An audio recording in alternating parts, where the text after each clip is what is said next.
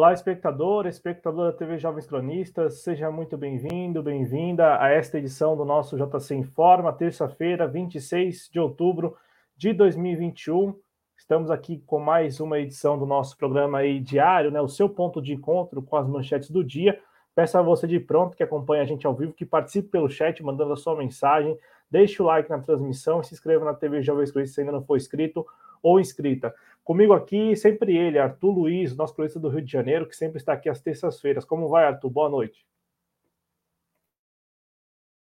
Opa, se, sempre esquecendo de dar uma, uma ligada no, no microfone. É, boa noite a todos.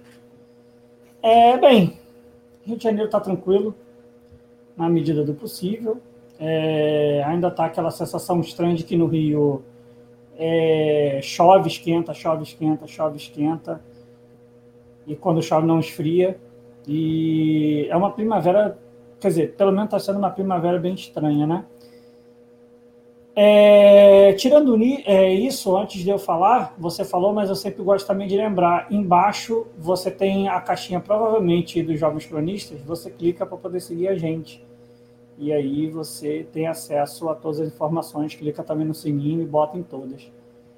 Tirando isso, é, tá tudo tranquilo na medida do possível, é, com a situação do país, é, infelizmente, nunca muito boa, é, mas hoje a gente tem bastante coisa para falar.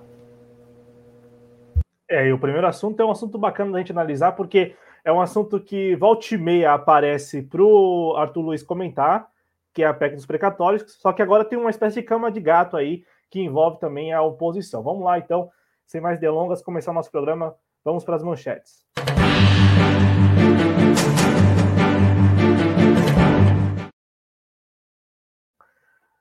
Pois bem, tá aí, né? Folha de São Paulo. Oposição decide ser contra a PEC dos precatórios e governo já não conta mais com votação nesta terça-feira. Partidos contrários ao governo Bolsonaro reuniram-se e, delibera e deliberaram que vão trabalhar para derrubar o texto. A votação ficou para amanhã, a princípio, amanhã, quarta-feira, 27 de outubro. E aí, este tema é interessante porque a, a PEC dos precatórios, o, o Arthur Luiz já comentou várias vezes aqui, na verdade, estamos tratando de um calote dos precatórios. Né? O governo Bolsonaro, o Paulo Guedes, enviaram este texto, a PEC, né, essa proposta de emenda constitucional, ou a proposta de emenda à Constituição, para o Congresso Nacional analisar, com a intenção de dar um calote, pelo menos a princípio, naquelas dívidas que deveriam ser pagas ou devem ser pagas por determinação judicial, né? Lembrando que o precatório é isso. E aí o governo, é, além deste ponto, agora, já na última semana, inseriu no texto um, uma medida para alterar o cálculo do teto de gastos e, com isso, abrir um, um saldo de quase 85 bilhões de reais no ano eleitoral, no seu orçamento para o ano eleitoral. E aí a gente está aqui vendo a oposição, neste momento, é, firma, é, fechando questão contra a PEC dos precatórios, portanto, contra o calote dos precatórios, ao mesmo tempo, e aí eu quero ouvir muito o Arthur nesse sentido, porque ao mesmo tempo que a oposição vai lá e marca a posição contra o calote dos precatórios, Arthur, a oposição também está se colocando contra a PEC que vai viabilizar o Auxílio Brasil. Né? E aí é, é uma, é uma situação ali bem é, sensível para a oposição, porque, obviamente, isso será explorado pela base aliada do governo, né? Isso vai ser explorado pela base aliada do governo como sendo é, o, olha a oposição contra o Auxílio Brasil, uma vez que a oposição é contra também o calote dos precatórios. Porque, para vocês que não entenderam ainda, aquilo que era somente a PEC dos precatórios, que buscava e busca é, estabelecer um calote nos precatórios, agora também inseriu, incluiu, agregou um, uma, um, um trecho ali para alterar o cálculo do teto de gastos e, com isso, como eu já falei, abrir a possibilidade do desgoverno Bolsonaro inflar o seu orçamento no ano eleitoral. Arthur, como que você lê esta situação de momento da oposição, que vem a público falar que é contra o calote, só que corre o risco de ser alvo por parte da base aliada, né, que vai explorar o fato de que a PEC dos precatórios também viabiliza o Auxílio Brasil,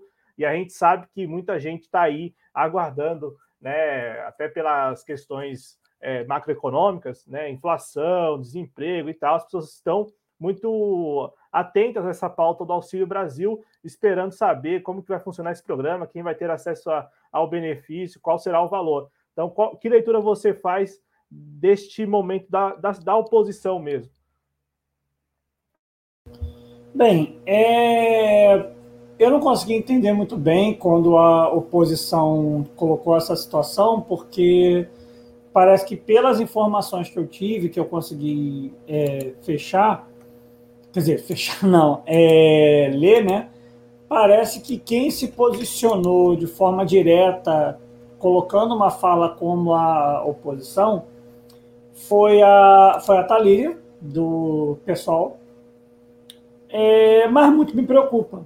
Muito me preocupa porque é, quando eu trouxe pela primeira vez é, a situação da PEC dos precatórios, a minha preocupação é, é que uma questão é que o debate econômico trazido pelo governo Bolsonaro, é, minto, antes, né, que foi pelo candidato, né, o candidato não trouxe nenhum tipo de debate econômico, o único debate econômico dele era, era algo semelhante àquele, é, aquela propaganda do posto Ipiranga, né, que o Paulo Guedes seria aquele nem sei o que, que é, né? Aquele, a, aquele cara na propaganda que só fala só, ali no posto Ipiranga, ali no posto Ipiranga. E ele era o Bolsonaro e o posto Ipiranga era o Paulo Guedes. E aí, quando se tem um, um, uma fala e todas as é, questões de Paulo Guedes, o Paulo Guedes se colocou como uma pessoa é, que ia conseguir fazer os liberais e os conservadores, né, o vulgos conservadores, né, que na realidade são os reacionários, né, é, unidos para um, um embate de uma economia liberal. E por essa questão da própria economia liberal, é, o Paulo Guedes ele se demandava em basicamente uma coisa: mercado, mercado, mercado, mercado, mercado, mercado, mercado e é, teto de gastos. Só que qual é a questão? É, há muito tempo é, pelo menos eu, e eu creio que vocês também, provavelmente, mas nessa época eu não, é, eu não os conhecia, mas eu tenho certeza que todos nós nos colocamos contrários à PEC do teto de gastos, porque é uma coisa totalmente ridícula é, fazer um debate de que o Brasil consegue ter uma meta fiscal é, que não seja deficitária com a nossa estrutura econômica é, política, né? É, então, era óbvio que, principalmente numa situação pandêmica, numa necessidade de um aporte econômico do Estado é muito mais necessário é, para a manutenção mínima da sobrevivência da população, era óbvio que o teto de gasto não ia conseguir se manter.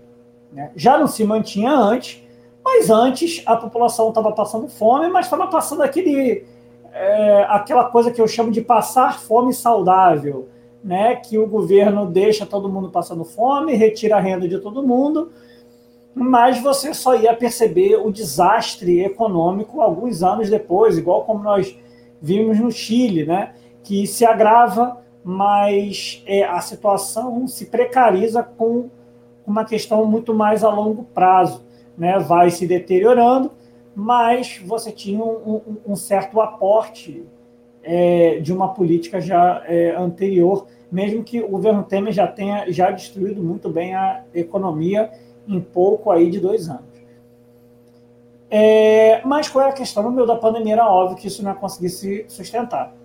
E aí qual é a questão? Entra a situação dos precatórios, a necessidade de que o Guedes sempre teve o debate da questão dos precatórios, é, a, é, a, questão do mercado e tudo isso. E aí quando o Guedes faz uma proposta, é, eu vou usar o termo antifiscal, é, né, para o pessoal conseguir entender. Quando ele coloca uma, uma política antifiscal, não sobra mais nada do governo Bolsonaro dentro da sua política econômica, porque a sua política econômica sempre se baseou em uma questão fiscal.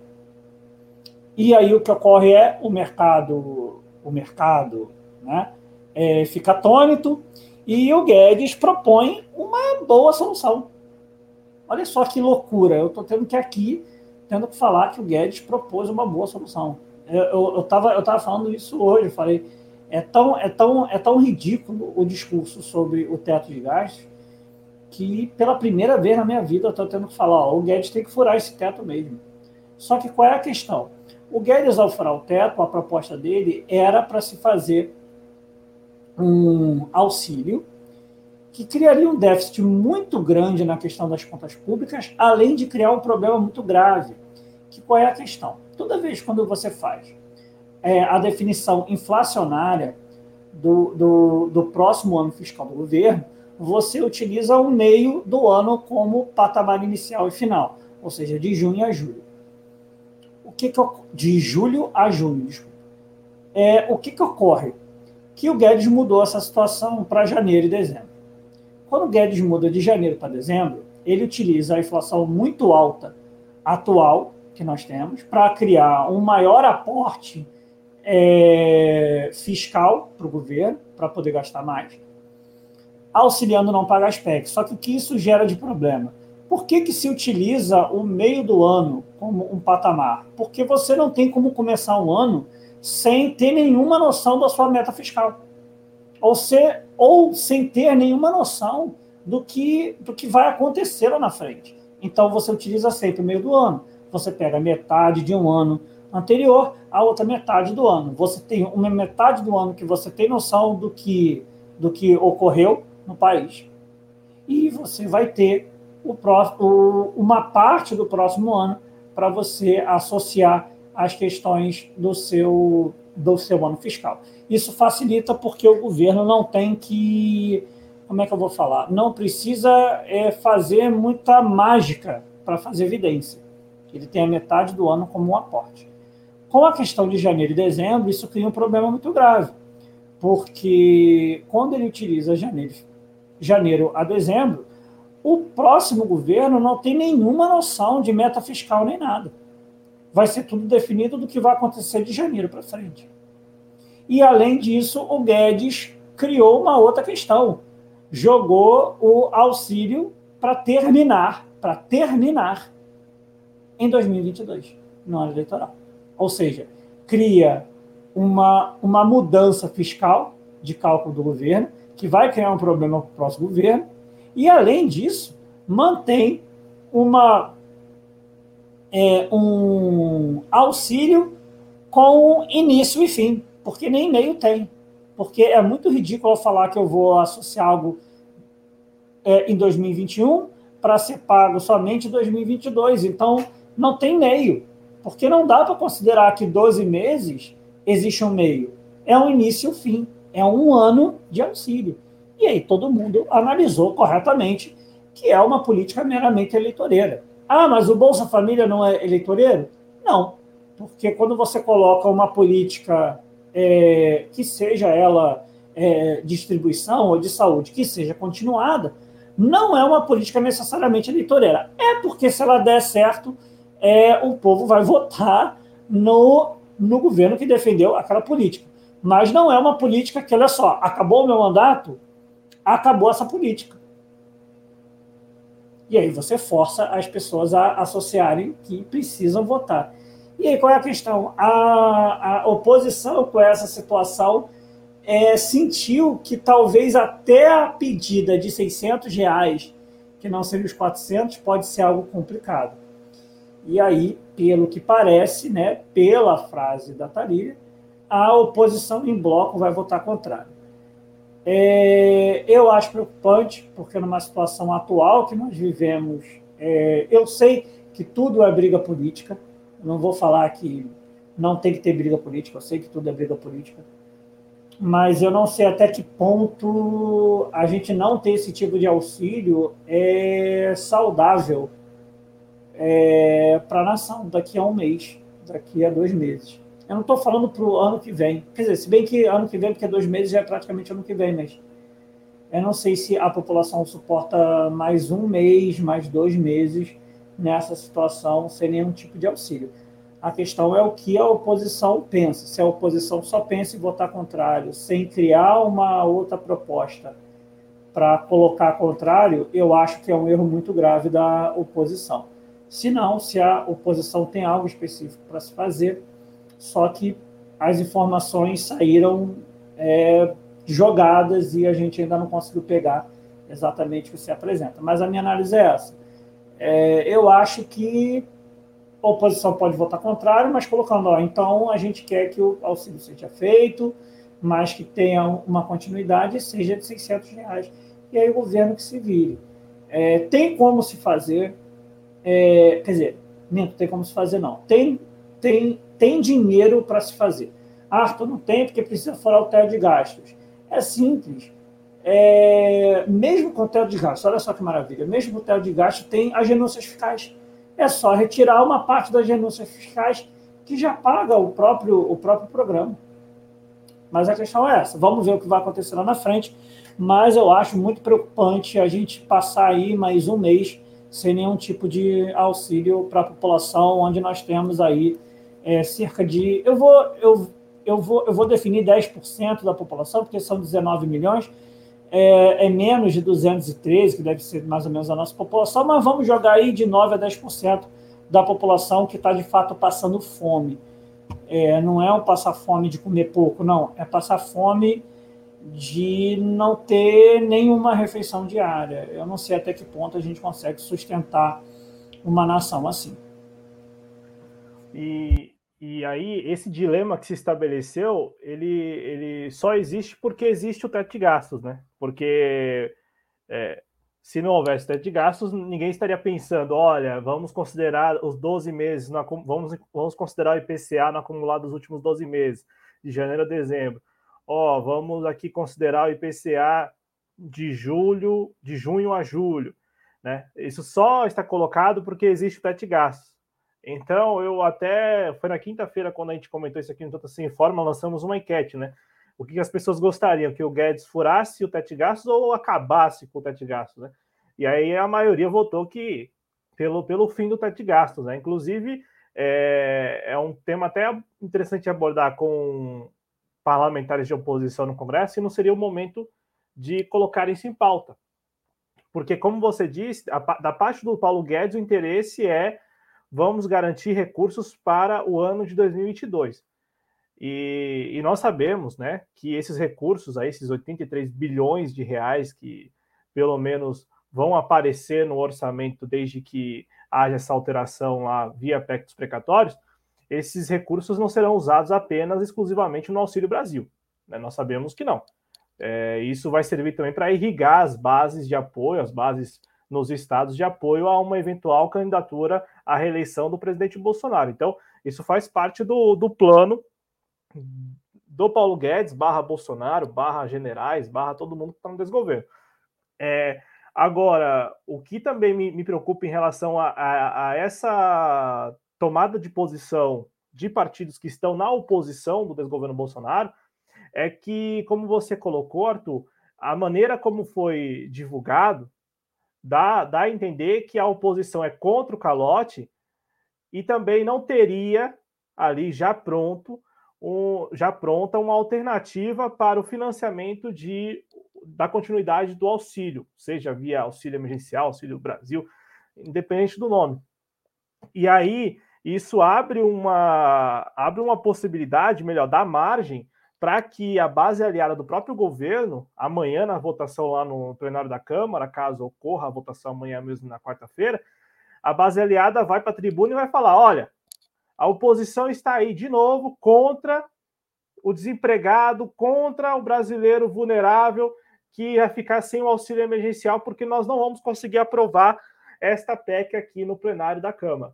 Então, o que também me preocupa é, é como a própria oposição ela dá margem a esse entendimento, porque não conseguiu apresentar, e aí você foi muito feliz em lembrar quem é, anunciou isso para a imprensa, né? A Thalia Petroni, aí do pessoal do Rio de Janeiro. Ela que anunciou, pelo menos na, naquela manchete da Folha, é ela quem, quem dá ali a, a, entender, na verdade ela anuncia, né, não dá a entender, ela anuncia que a oposição vai votar em bloco. Então é uma situação, como nós falamos, muito sensível e que a oposição tem que tomar todo o cuidado, porque está dando margem para que é, a base aliada fale é, que a, a, oposição é contra o Auxílio Brasil, é, independente do valor. Porque, vamos lá, de novo, a linha de raciocínio. O Auxílio Brasil será financiado, só será financiado, na verdade, só será viabilizado caso a PEC dos precatórios ela avance no Congresso. Só que a PEC dos precatórios é aquele problema ou problemaço que o Arthur Luiz já falou em outros programas do calote. Né? O governo lá atrás, o próprio Paulo Guedes. O próprio Paulo Guedes foi lá e enviou com essa intenção: vamos aqui pagar uma parte e vamos, é, com a outra parte, enfim, parcelar, é, fazer aquele negócio de dívida cruzada, né? E, ou, ou é, fazer um tipo de negociação que o, o requerente ali, né, a pessoa que, que tem de receber via justiça do governo, ele tem acesso a algum ativo do próprio governo e tal. Então, a gente está falando aqui de algo que, olha, de algo que é bem é, sensível e que demanda um, pelo menos uma atenção na, na, na, na comunicação mesmo, né? na, na, forma como você vai falar isso para as pessoas, porque daqui a pouco está aí a chancela de que a oposição, na verdade, a chancela não, né? A peste de que a oposição é contra o Auxílio Brasil de Exatamente. 400, de 300, de 200, de 100, de 600. É, é, essa, essa questão é, é assim, é, eu penso que a oposição faz exatamente o debate que eu apresentei. Ela não é uma PEC que simplesmente abre espaço para pagar é, o auxílio. E, creio eu, é, não, não, não aqui querendo, querendo atacar um partido específico, mas geralmente as votações do pessoal são um pouco mais moralistas o PDT, o PT, eles, têm, eles tendem a ter votações um pouco menos moralistas. Então, creio eu que, mesmo com a situação de que claramente, sendo uma política é, de distribuição de renda com cunha eleitoral, creio eu que o PT, o PDT e o PSB até votariam favoráveis a ela. Eu acho que o problema especial dessa PEC são duas. Uma é ela já tem uma certa aversão no Senado devido ao fato de que é aquilo que eu, eu, eu falei antes. Qual é a única coisa que o Paulo Guedes propôs para o mercado? A questão fiscal. E agora é o que ele está propondo acabar. Então, qual é a questão? O mercado vê como instabilidade. É óbvio que eu não estou querendo falar aqui que a gente tem que fazer política econômica para o mercado. Não, eu não estou querendo falar isso. Só que qual é a questão? Acho que todo mundo aqui crê que o Guedes faz política econômica para o mercado. Quando ele faz política econômica para o mercado e a única coisa que ele propôs para o mercado ele não consegue cumprir, é óbvio que o mercado vai, vai criar uma certa insegurança que gera aumento é, do dólar, queda da bolsa e todas essas outras questões. E é exatamente por causa disso que o Senado tem uma certa aversão ao projeto. Agora, eu acho que a preocupação real do projeto, da, da oposição, eu acho que deve se manter exatamente com essa ideia, é que não se pode ter uma proposta para abrir o cofre do governo, mantendo-se essa mudança de se utilizar como janeiro a dezembro. Então tem que se fazer, ó, liberação para o uso Pode. Agora, vai ter que se manter a base como julho e junho. Não pode se alterar para janeiro e dezembro. Por quê? Porque isso vai criar uma bomba para o próximo governo chegar. Independente do governo que seja. Mas aí eu normalmente tenho, tenho, tenho uma, uma situação que é o que eu sempre falo. É bomba para governos que fazem a defesa do status quo é tranquilo. Porque se um Aécio morre, nasce um Temer. Se o Temer morre, nasce o Bolsonaro. Se o Bolsonaro morre, nasce um Leite. Se o Leite morre, nasce um Dória. E aí vai indo. A política pró-status quo sempre vai jogar a sua ideia. Porque aí toda a mídia, todo o PIG, vai, em algum momento, fazer a defesa desse nome como já fizeram do Aécio, como fizeram do Temer, como fizeram do Bolsonaro, como fizeram do Dória, como vão fazer do Leite, como vão fazer do, do... que foi ministro da Saúde, esqueci o nome dele. Luiz Henrique Mandetta. Mandetta, como vão fazer também de um outro que também é, é, é pré-candidato, que é aquele senador do Cidadania. O Alessandro, é, Vieira. Alessandro, Alessandro Vieira. Também, agora, qualquer coisa, qualquer bomba na mão de qualquer governo que seja progressista ou que seja de esquerda é um tiro no pé. É um tiro no pé que pode ocasionar um não retorno ao, ao, ao governo. E a gente sabe o que acontece quando a gente não tem nenhum governo minimamente progressista, não estou nem querendo falar de esquerda, estou querendo falar minimamente progressista dentro dos nossos municípios, do Estado da nação. A gente sabe muito bem o que é, é, é para a gente isso. Então, eu creio que a, a oposição também está certa, eu só acho que a oposição não pode e aí eu também não sei se foi isso. A Talíria pode ter falado mais. É, e só botaram o que quiseram. É aquela questão. Só botaram o que quiseram. Agora, também é um erro da própria oposição não é, se definir votar em bloco contra, tem que também se definir em bloco, apresentar o seu ponto para todo mundo. Essa é a questão. Se a oposição escolhe de forma correta fazer análise de que isso passando pode ser bom para um ano, mas pode ser péssimo para 2023, a oposição tem que se posicionar em bloco. Tem que se posicionar em bloco. Se não se posicionar em bloco e deixar o PIG falar o que é a fala da, da é, de, dessa oposição, você vai ter essa, é, essa, essa complicação, porque a gente sabe o que o PIG vai fazer, a gente sabe o que é, o que também uma parte dessa, dessa terceira via tem se colocado, né? Porque uma parte da terceira via estava atacando o governo Bolsonaro e estava atacando o PT quando o PT falou que não tinha que ser 400, tinha que ser 600.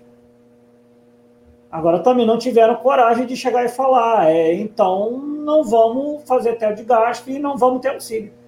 O auxílio vai ser de 170, 180, que está agora, que é o auxílio. Vai ficar só isso aí. Eu acho que a oposição tem que se posicionar de uma forma mais contundente. Mas, para finalizar, de fato, minha fala sobre, sobre esse assunto, é basicamente isso. O Guedes só tinha é, a sua política fiscal, perdeu a sua política fiscal. É, o Senado não vê uma outra, é, uma outra solução, e então isso também atrai, é, isso tem uma possibilidade de não se passar no Senado, é, uma grande possibilidade de passar na, na, na Câmara de Deputados, mas não passar na, na, na do Senado. Então é um, é um problema específico que a gente está vendo aí na frente. Né? Agora, a política de renúncia fiscal, a gente não vai ver. É, exatamente. E a gente tem que também observar se não seria o momento adequado de rediscutir o fim do teto de gastos, né? Então, olha, já, já, que o próprio desgoverno que defende o teto de gastos está vivendo esse dilema, vamos aproveitar para pôr abaixo isso, porque quem coloca abaixo isso é o próprio Congresso, né? Só que aí, Arthur, foi muito bom você ter distinguido aí PSOL, PDT, PT, porque eu tenho aqui uma aspa do vice-líder do PT na Câmara, o deputado Carlos Aratina, aqui do PT de São Paulo, e aí ele disse que o PT é contra a parte da proposta que adia o pagamento dos precatórios, portanto, é contra o calote. É, já em relação à mudança lá de junho para ju junho, julho para janeiro, dezembro, pelo que eu entendi aqui, o PT seria favorável. E aí diz assim. Então, isso, Vai, vai, vai. Não, vai tem uma aspa dele. A aspa dele é a seguinte: isso vai criar uma bola de neve. Os precatórios têm que ser pagos. Aí foi, foi isso que disse o Carlos Aratini, Perfeito. deputado federal aqui de São Paulo pelo PT. É, o problema é, do calote dos precatórios é que é uma questão que nós falamos. Se pelo menos o Paulo Guedes tivesse proposto uma, é, um acordo de pagamento, mas não, o Guedes não propõe o acordo de pagamento o Guedes falou: ó, eu vou abrir o não pagamento. É, e por que, que, o Guedes quer falar que quer, que quer abrir o não pagamento? Porque ele quer ter dinheiro tanto para o auxílio é, Brasil quanto para o auxílio Câmara. Ele quer os dois auxílios. Ele não quer só o Auxílio Brasil. E ele sabe que só o Auxílio Câmara não ajuda. Só que o problema é, os precatórios são um problema que podem ser resolvidos de diversas formas. Uma das formas principais é fazer um acordo de pagamento. Só que o Guedes fala assim, é, é, eu não lembro se ele falou exatamente essa frase, mas foi mais ou menos assim: devo, não nego. Não, mito, ele falou: devo, não nego, pagaremos assim que possível. Acho que foi assim que ele falou, ao vivo. Então, qual é a questão? Quando você fala isso, você não está fazendo acordo de pagamento. Pô, se eu, se eu devo 50 reais para você, e aí você pergunta assim, Arthur, você vai me pagar quando? Aí eu falo assim, Cláudio, devo, não nego, pagarei assim que puder. Isso é acordo? Isso não é acordo. Isso foi unilateral. Eu falei, ó, não tenho e não vou pagar. Agora eu poderia falar, Cláudio, olha só, posso. Eu, infelizmente, estou numa situação horrível. Eu sei que cinco reais não te ajuda, mas eu posso pagar cinco reais por mês e eu dividir em dez vezes. É o, assim, é o que tem. Eu não consigo te pagar 50. Pelo menos é uma conversa. Você pode falar, pô, cinco, não dá para pagar sete. Entendeu? Aí, aí é uma conversa, mas não. O Guedes ele falou: ó, não vou pagar. E aí a única coisa que o Guedes defendeu durante a política inteira dele, ele não, ele, ele tá jogando tudo no ar. Não, não que seja uma política boa. Quer dizer, é uma política boa, né? Pro Guedes é boa pra caramba. Mas pra gente não é, porque isso é, é cria, cria esse problema de com o mercado, é, é, com fundos, com outros países. E aí qual é a questão? A coisa é tão, é tão maluca que, que, que, que, tipo assim, vamos raciocinar. Vamos dizer que o Guedes quer vender o Brasil. O Guedes quer vender o Brasil. Que de fato o Guedes quer, ele só não consegue. E aí ele está numa situação maravilhosa para ele poder vender o Brasil. Por que, que ele está numa situação maravilhosa? Porque o dólar está lá nas alturas, então, para qualquer investimento de fora vir é bom. Só que o que acontece? O governo ele é, ele é tão incompetente, até na proposta da sua política neoliberal, que é, é, a defesa do Bolsonaro, a toda atrapalhada da pandemia, dificulta a gente vir de fora. E o Guedes, quando fala que não vai pagar os precatórios, dificulta o capital estrangeiro também entrar. Então, o Guedes está num desespero porque ele não conseguiu fazer nada do que ele propôs. E aí a única coisa que restou foi ele jogar fora a única, a, a, a, a única defesa que ele teve, que foi a defesa do teto de gastos, de uma política fiscal, e que bateu no PT, e que bateu no sei que lá, ninguém nunca fez, em 20 anos de socialismo, ele jogou o Fernando Henrique junto, sabe? E aí a única coisa que ele tinha ele perdeu. E aí eu não tive possibilidade de bater nesse pessoal, mas eu queria bater. Esse pessoal que saiu do Guedes, né, eu, eu, eu, eu, eu não tive a possibilidade de fazer isso. O governo está fazendo merda atrás de merda. Esse pessoal não saiu. Só saiu agora porque o Guedes vai, vai, vai fazer o não pagamento do teto de gastos. Então, antes, quando, quando a população estava morrendo de fome, todo esse pessoal do mercado não viu nenhum problema. Na, nada estava errado até então. O povo estava passando fome, nada está errado.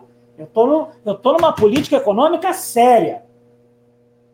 Estou numa política econômica séria. Sempre cacetada o dólar,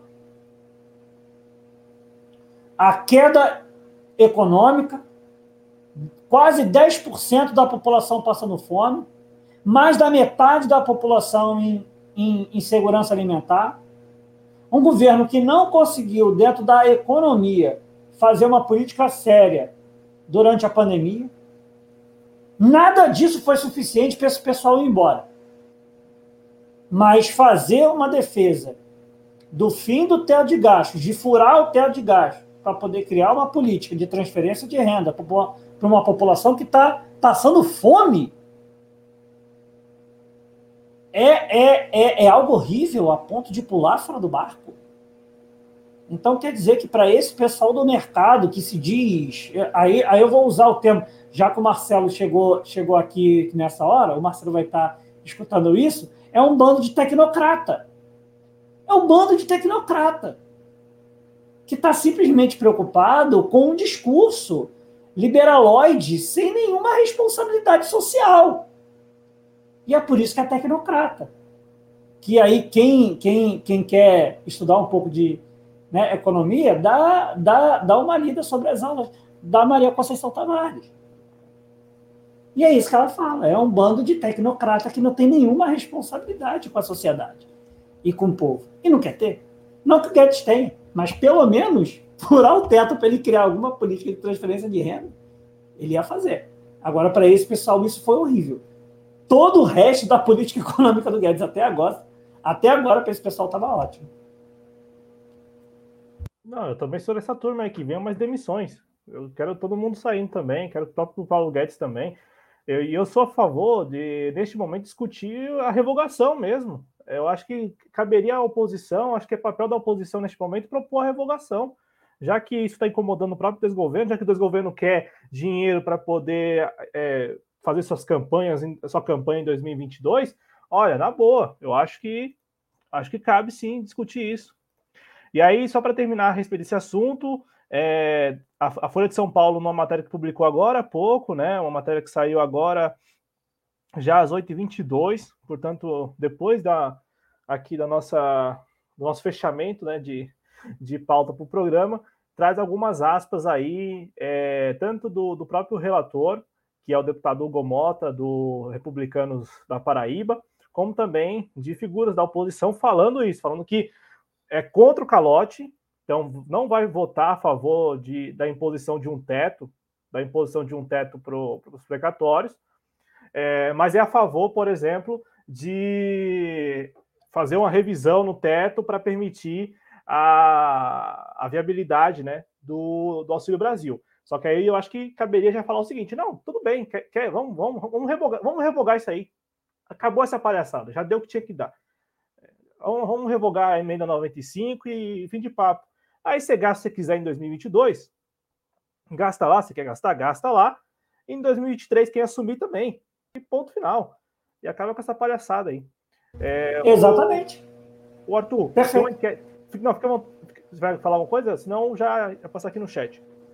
Eu só, eu só queria só falar perfeito mesmo. É isso mesmo, tem que revogar. Porque, porque já se mostrou que não tem, que não tem fundamento algum. Entendeu? Chamaram o Guedes, porque o Guedes ia fazer a política fiscal. Ele já mostrou que não dá. A gente falou há muito tempo. A gente já falou isso há muito tempo. Então tem que acabar com essa palhaçada. E aqui no chat a gente está com uma enquete. Para você, o desgoverno terá quórum para aprovar a PEC dos precatórios na Câmara? Porque ficou para amanhã a votação. E só não foi votada hoje porque não tinha quórum, exatamente, não tinha quórum. Estava ali no, no limiar mesmo, estava com 400 deputados na sessão. E também o Arthur Lira não, não tinha garantido que vai conseguir os 308 votos a favor da proposta.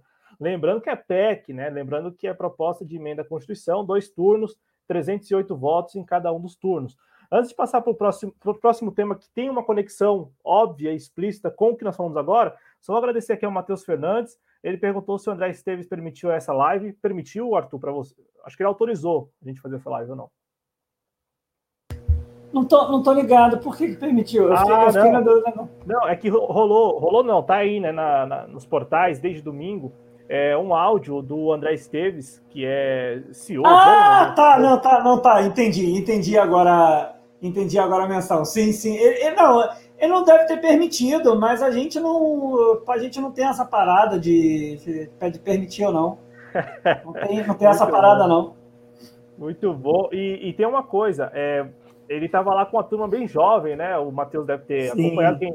Ele estava num evento lá com filhos de grandes empresários, né? Investidores e tal. Aí ele falava alguns palavrões, aí ele soltava ali também algumas gírias, né? Para ver se conquistava a, a plateia, né? Só que no meio disso tudo, ele expôs aquilo que todos nós já sabemos, né? Que, olha, ó, o, o presidente do Banco Central me ligou. Oh, pô, desde quando isso não acontece, né? pô, isso não é necessariamente uma novidade. Né? Negociando ali o, o, o piso para a taxa Selic, né? Tava caindo demais. E aí o, o André Esteves, super jovial, né? Bem estilo malhação, falou assim: olha, olha, Roberto Campos Neto, eu já vi aqui que o. Tem um termo em inglês lá para o piso lá, é Lauer Bond, né? É isso? Lauer Bond? É isso? Cara, eu, eu, eu, escutei, eu escutei tipo, aquele, aquele áudio inteiro. Tipo assim, eu tenho ranço, que, que é de uma coisa que esses termos em, em inglês desse pessoal que é empreendedor, que é não sei o que lá. Cara, eu, tipo assim, eu começo para escutar, é como se a palavra entrasse e ela automaticamente saísse pelo outro ouvido. Porque, cara, é tanto ranço desse, desse montão de termo que eu não gravo nenhum. Não, mas ah, é isso ah, mesmo. É Lauer Bolt. Bolt. É. Aí, aí o, o Campos Neto liga para ele, aí ele. Ó, oh, oh, Roberto, eu, eu acho aqui, ó, quer ver? Ó? O Roberto me ligou para perguntar: pô, André, o que você está achando disso? Onde você acha que está o Lauer Bolt? Aí, aí o André Esteves falou assim: Olha, Roberto, eu não sei onde que está, mas estou vendo pelo retrovisor. Deu uma de malhação mesmo, de jovem, uma, né, uma tirada ali com, com o presidente do Banco Central, negociando taxa Selic. Aí o Arthur Lira já liga para perguntar o que, que ele acha da saída dos secretários. Essa relação que é para lá de promíscua acontece há mil anos, né? Sim, a, a, eu, eu, eu falei da Maria da Conceição Tavares tem uma entrevista dela, se não me engano, no Roda Viva, que o pessoal pergunta sobre independência do Banco Central, e ela sempre fala o mesmo tipo de frase: independência para quem? Independência para quem? Ela sempre fez essa pergunta. A gente sabe que esse tipo de relação existe. A questão é que nunca tinha caído um, um áudio tão tão pitoresco quanto esse para poder mostrar como é tipo, a relação desse pessoal com com, com o Brasil, que é grotesca para não, não usar outros adjetivos. O Matheus também lembra aqui que esses caras são iguais aos fãs do faraó do Bitcoin, desesperados para receber a própria fatia nessa economia de pirâmide. Aliás, Sim. você viu hoje, Arthur, que o pessoal estava não sei onde, aí no Rio de Janeiro, comemorando uma notícia falsa de que o faraó do, dos Bitcoins ele foi solto pessoal recebeu lá no WhatsApp, tipo aquela história do estado de sítio, né? Então, é o estado de sítio versão 2, sei lá, 2.0, sei lá, porque os caras estavam comemorando efusivamente a liberdade do cara que não foi solto.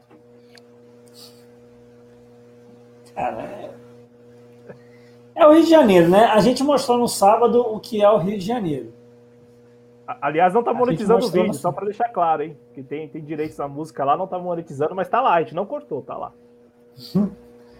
É, mas, cara, é, é isso. É, é, esse pessoal é essa coisa pitoresca, entendeu? Essa, essa situação é, de, um, de um Brasil que, que nunca tentou se construir como nação, né? Esse tipo de gente que pensa, pensa no Brasil como uma, sei lá, como uma fazenda, como, sei lá, não sei, não, não sei nem, nem assim classificar o que, que esse pessoal pensa do que é a nação, do que é um país. É isso. É, só, só interromper aqui essa sequência de chat, só para passar uma notícia ao vivo, e aí o Arthur já comenta, não estava necessariamente na pauta, mas a gente tem imagens ao vivo aqui do plenário lá do TSE, né, do Tribunal Superior Eleitoral. E aí, Arthur, eu estava lendo aqui no Twitter e tal, eh, só para contextualizar, o TSE neste momento está, o plenário do TSE está julgando aí duas ações é, contra a, a, a chapa Bolsonaro-Mourão de 2018, né? E aí vocês estão vendo na tela o ministro Luiz Felipe Salomão, que também é corregedor geral eleitoral né, do TSE. Ele que está nos seus últimos dias no TSE. Ele fica até 29 de outubro. E ele é quem está dando voto neste momento. Eu só, só, só chamei essa notícia porque é, eu estava acompanhando pelo Twitter o tempo real, e aí o pessoal estava comentando o seguinte, o, o, Arthur. Ah, olha lá, o Luiz Felipe está falando em gabinete do ódio. Olha lá, o Luiz Felipe está falando que é, as evidências analisadas em um todo não deixam margem para dúvida que a campanha da chapa Bolsonaro-Mourão valeu-se de estrutura organizada e capilarizada é, para disseminar disparos em massas. Enfim, ele estava dando todos os sinais que votaria, votaria a favor da cassação, portanto, né, é, e não a, a, favor do arquivamento da, da ação. No entanto, no entanto, saiu agora a informação que é de que o corregedor foi lá e votou pelo arquivamento da ação. Então ele, ele, ele levou para um caminho e votou pelo arquivamento, votou contra aí a cassação da chapa, o, o Arthur. É, é o TSE. Por incrível que pareça, o TSE fez uma primeira. Pela primeira vez na vida, o TSE conseguiu votar errado fazendo certo. Quer dizer, fazendo certo, votando errado. E foi o que eu falei. É, agora? Agora por quê?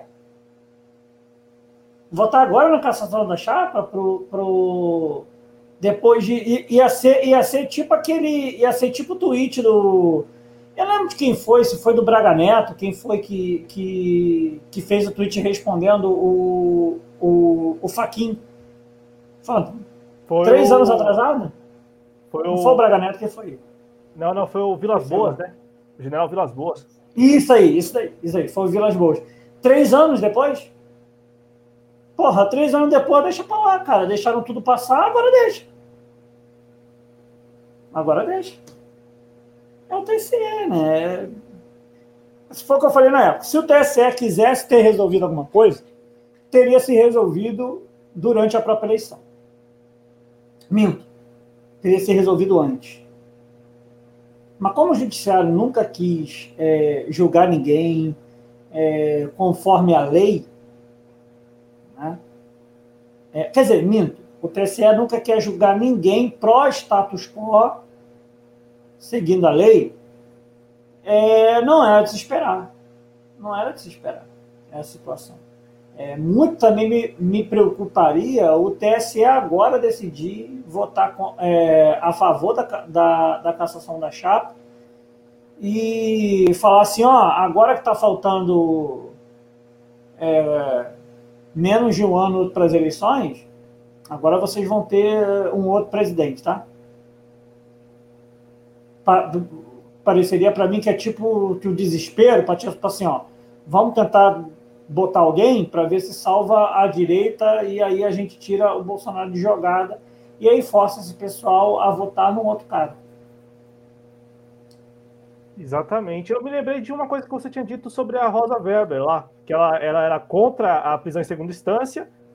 Então ela, ela fez um voto. A Rosa Weber, ela, ela fez um voto falando que todo mundo sabia do que é o, de como é o posicionamento dela referente à prisão em segunda instância, de que ela é contrária, porque ela segue os preceitos da lei. Mas, como é o Lula, eu vou votar favorável à prisão em segunda instância.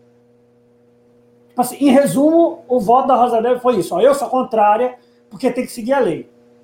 Mas é o Lula, né?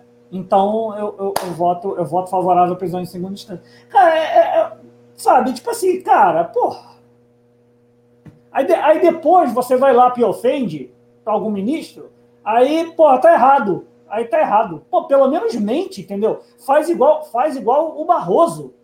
Entendeu? Faz propaganda de livro. O Barroso pegou o livro, aí falou do livro, aí fez propaganda. Não, porque o livro, que não sei o que lá, que foi escrito por não sei o que. Pô, quase deu vontade de falar assim: fala, cara, você, você recebeu quanto para fazer propaganda do livro?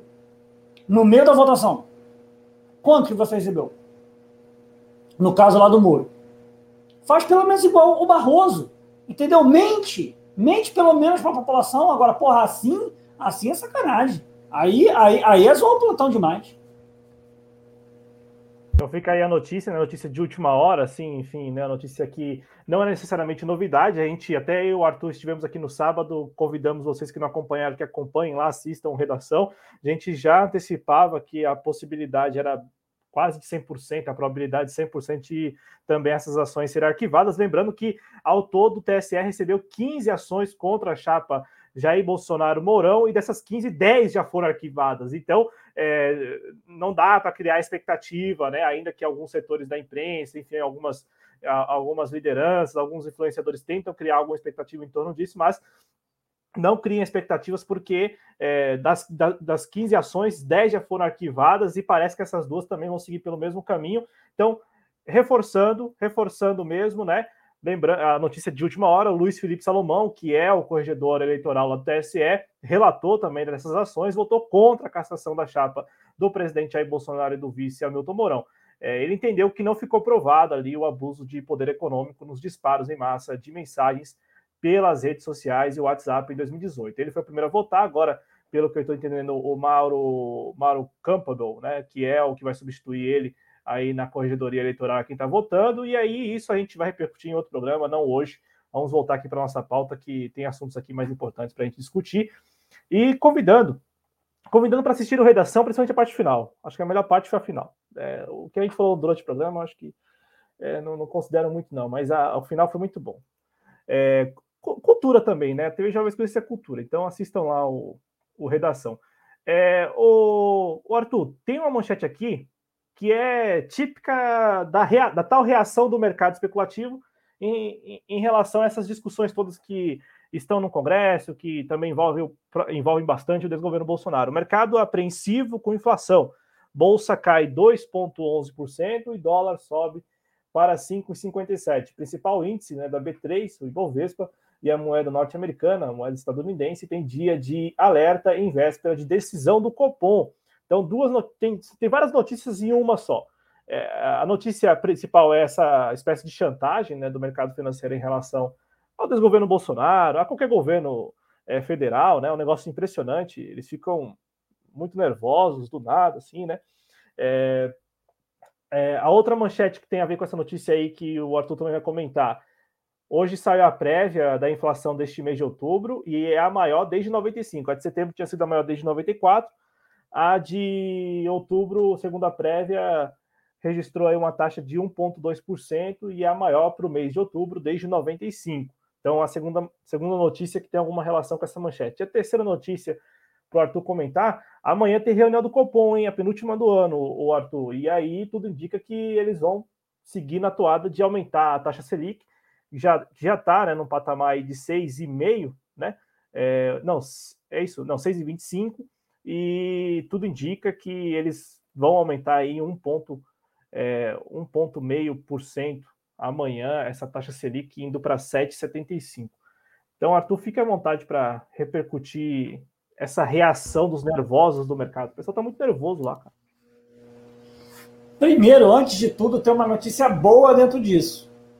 Que foi a primeira vez que teve aumento do, do dólar que o Guedes ganhou menos do que, do que 100 mil reais no dia. Ele ganhou só 95 é, mil reais hoje, porque, porque o aumento foi só de um centavo em relação a ontem. É, então, aí, ó, já já tá. A gente estava num patamar de pô, 500 mil, de 400 e pouco, com 6 centavos, né? Só para lembrar o pessoal, com 6 centavos. Com 6 centavos. Hoje foi um centavo e faz só 95 mil. Eu não precisei nem fazer a conta, porque um centavo fica fácil de fazer. É, o Guedes até, até me ajudou, que eu não precisei nem botar a minha calculadora para poder, poder calcular na, na, na pressa aqui. É, tirando essa, essa, essa brincadeira infeliz, porque foi o que sobrou, fazer, fazer, fazer brincadeira com a própria desgraça, é, a questão é, primeiro que eu acho ridículo esse tipo de discurso, e aí é óbvio que até o, o, o Poder 360, todo mundo faz esse tipo de discurso, que o mercado está apreensivo por causa... Cara, o mercado já está apreensivo desde sempre, porque o governo tem solução para nada.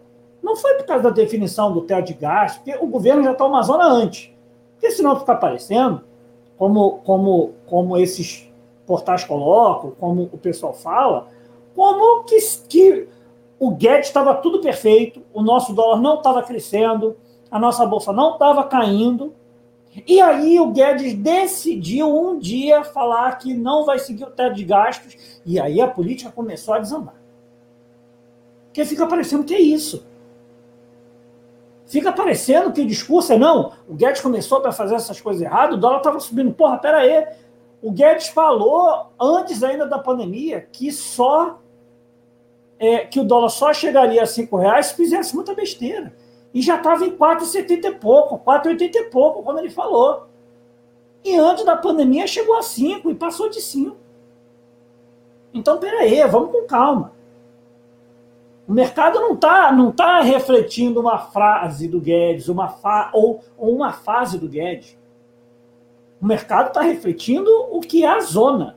O que é a zona que está aqui o país. Mas para o mercado também é bom. O mercado quer. Para o mercado isso é muito bom. É, é, eles estão eles tendo vantagem.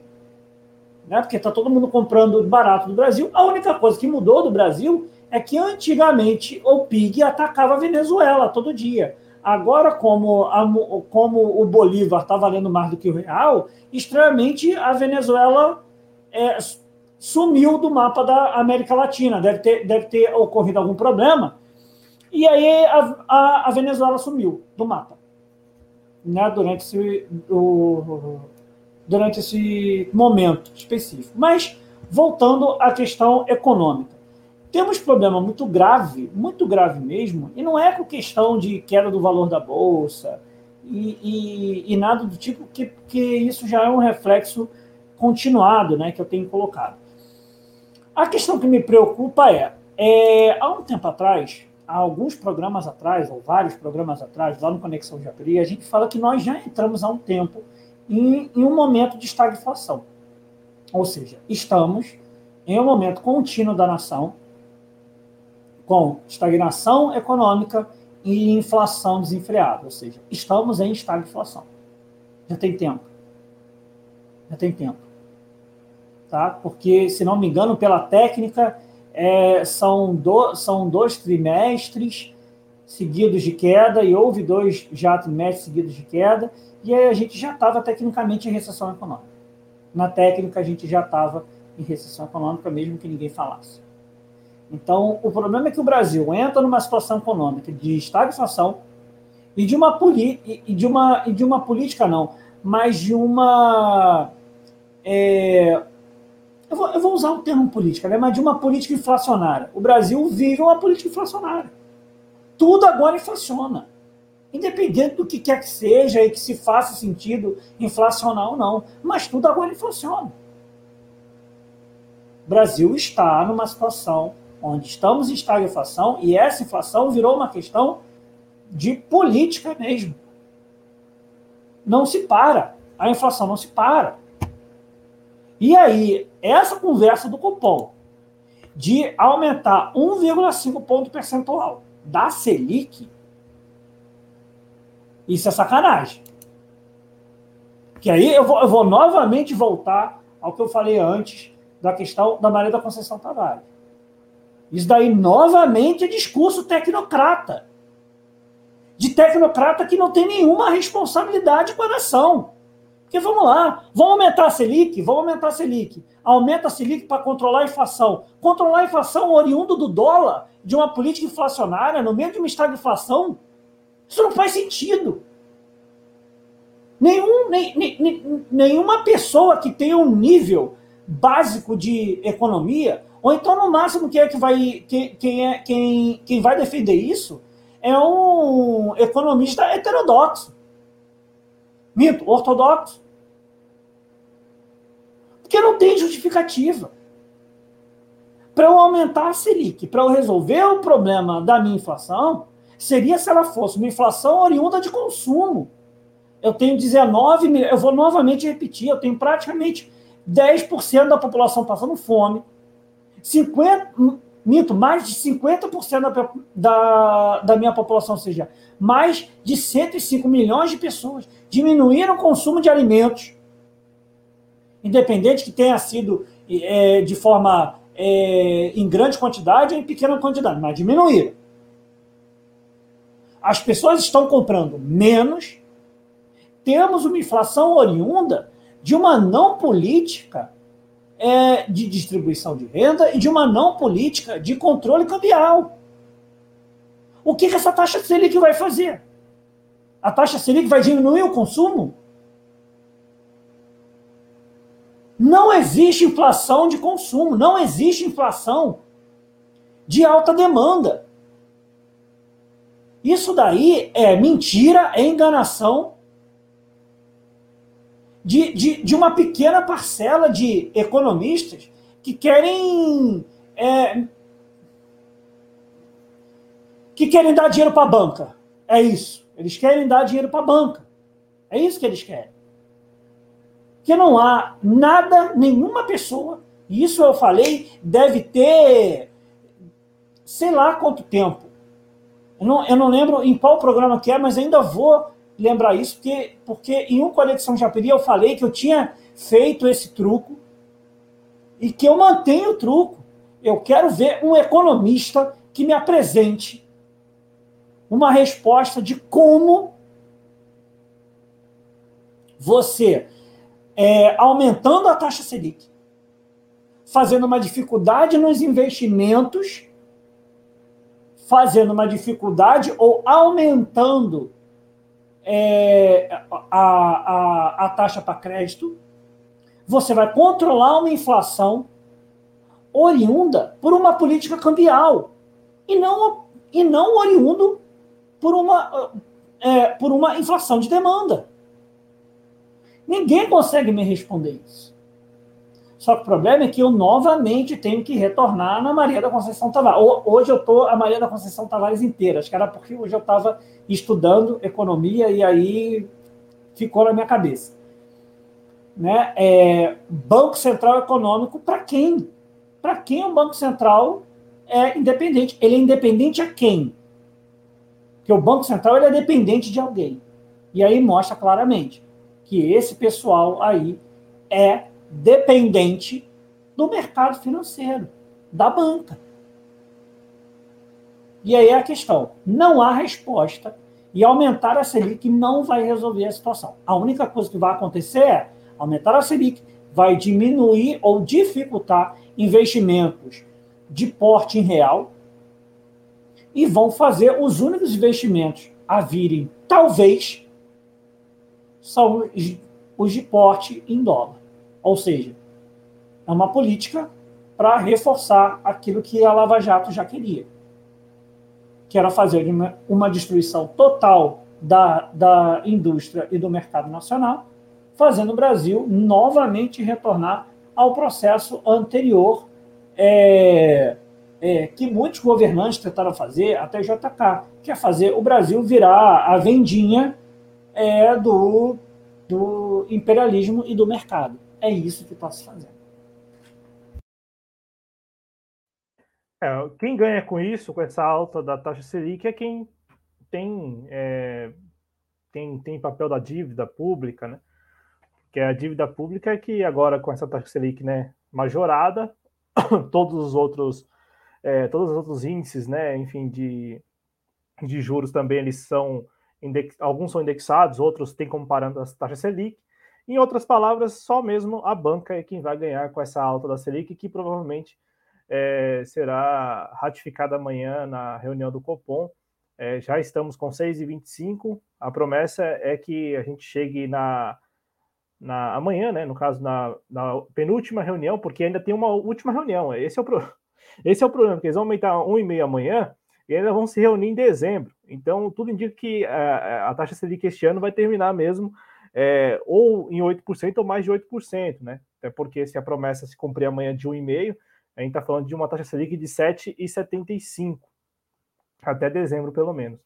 Então, a gente está falando aí de muita gente que tem papel da dívida ganhando uma graninha legal, hein? Ganhando uma graninha legal. E também é bom lembrar que toda vez que o dólar ele, ele ameaça disparar, e já há algum tempo, né? Ele, ele tem sido contido graças a operações do Banco Central, né? Contratos swaps e também na última semana o Banco Central vendendo mesmo à vista dólar. Né? E na última semana, pelo menos o último dado que eu tinha visto, era 500, foram vendidos 500 milhões de dólares somente na terça-feira passada. É, uma venda, aquela venda ativa, né? À, à vista, no caso. Então, o Banco Central está independente, torrando as nossas reservas também. Vou passar aqui no chat para registrar ainda mais algumas participações, agradecer ao K, no, rei da, no reino da corrupção, tudo é perigoso. O Adriano Garcia está aqui com a gente, nosso editor, disse que só vai me pagar, nossa, com um milhão de inscritos. Aí é complicado, hein? Aí dificulta, hein? Aí dificulta tudo, né? Dificulta a relação. De... Oh, aí é tudo. complica, hein? Complica, cara. Agora complica, hein? Deu onde Paulo Guedes, hein? Erro, erro foi meu, erro foi meu. Eu, eu, eu induzi a resposta do Adriano. É, não, deu onde, deu onde Paulo Guedes, hein? Deu onde Paulo Guedes agora, Adriano. o Marcelo Moreira, que você citou, está aqui com a gente, ele que também está na campanha Revoga a emenda 95, todos juntos aí. Vamos revogar essa, essa palhaçada aí do teto gasto. O Ulisses Santos falando que o pessoal está redescobrindo o pensamento da Maria da Conceição Tavares. Eu vi vários vídeos dela no Twitter esse final de semana. É... Fala aí, Arthur, seu microfone está desligado. É, essa mania de, de, de, de ficar com o microfone desligado e eu achar que eu estou falando, né? Eu sou apaixonado pela Maria da Conceição Tavares e uma das coisas que é um sonho meu, mas que eu tenho certeza que eu, eu já não vou conseguir, que era que era eu conseguir fazer uma entrevista com ela falando de fato de economia, né? Que cara não tem como não amar essa mulher. Né? Para quem para quem não conhece, pesquisa, dá uma lida, estuda, porque cara vale muito a pena, vale muito a pena mesmo. É, e ela estava em todas aí, eu vi várias publicações dela, dela não, né? Publicações de vídeos dela é, no Twitter esse final de semana, ontem.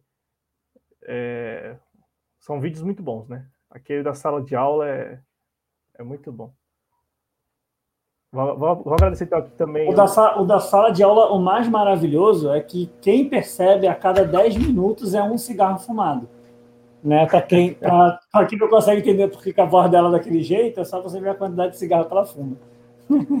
É, não, é, e aquele vídeo é maravilhoso. Agradecer então aqui o Dico Rock também, esse Dico sempre tá lá no Facebook. Eu espero que um dia ele venha aqui ao YouTube também, Dico. Vem aqui, deixa, deixa a curtida aí, vem aqui no YouTube. TV Jovens Cronistas, ele que mandou recado aqui. Oi, Lula, medalha de ouro. Um abraço pro Dico. Um abraço pro Rafa De Ange, que falou que o Botafogo fez gol. Aí, ah, aí não sei, Arthur, é que é complicado, em time que é líder de Série A é, é complicado. Eu, eu tô meio que já Tô meio enjoado já, tá? Pô, olha, olha, olha que tristeza. Ele falou com uma alegria. Eu fui procurar aqui para ver se o Botafogo virou. Tava ganhando, né? Porra, foi empate, cara. Meu Nossa. Deus. Meu Ô, amigo. Rafa. Difícil, mas eu tô torcendo no Botafogo. Eu gosto do Botafogo. Eu gosto do... Mesmo sendo flamenguista, acho que quem vê, tipo, as minhas datas com minha caneca do Flamengo. Hoje eu não tô com minha caneca do Flamengo, eu tô com minha caneca do Papa. Mas mesmo sendo flamenguista, eu gosto do Botafogo e gosto do Vasco. Eu não gosto, tipo assim, desculpa, cara, mas eu não gosto dos times de São Paulo. Ah, não, eu, eu, tenho, eu, tenho, eu tenho, Meu time, meu time é aquele lá. então, assim, eu, eu, eu gosto muito do Botafogo. Eu quero que o Botafogo volte. Mas, pô, sacanagem. Eu pensei, tipo assim, pô, o Botafogo tá ganhando. Não, empatou. Tá empate com o Goiás. Mas vamos lá, vamos lá. Mas os caras têm o He-Man, né? Isso já é bastante coisa. É, tem lá o Rafael Moura, hein? Agradecer então aqui ao Rafa De Anjo, agradecer também ao Adriano falou, e lá vem a manchete dos reis do Superchat, né? Bolsonaro deposto amanhã, em relação a essa cassação da chapa, né? O pessoal explorando ao máximo. A gente no sábado fez um programa aqui sobre isso, mas sem explorar no título. Acho que até por isso que poucas pessoas viram. É... O, o Matheus Fernandes fez uma correção. O André Esteves apreensivo né, em relação ao mercado. O Ronaldo Brito está aqui com a gente. Espero que esteja tudo bem com ele, com a recuperação, né? Ele que compartilhou com a gente que está em recuperação aí desde agosto. Também com a gente aqui o Thiago Vidia Real. Isso aí, Thiago. Amanhã ou depois, quando terminar a live, volta aí para assistir o início. A gente comentou bastante aí sobre essa PEC dos precatórios, a posição dos partidos de oposição né, em relação a esse tema. E o Matheus escreve que o dinheiro para trazer de volta os dólares lavados em offshore, como as do Guedes. É... E aí o Thiago também escreve, né? Estão falando do Bolsonaro deposto impeachment desde 2019. E o Rafa disse que ele torce pro Vila Nova, lá de Goiânia. Ah, o, o Rafa é de Goiânia. Você é de Goiânia, ou Rafa? Confirma aí. Para depois a gente, Cara, não.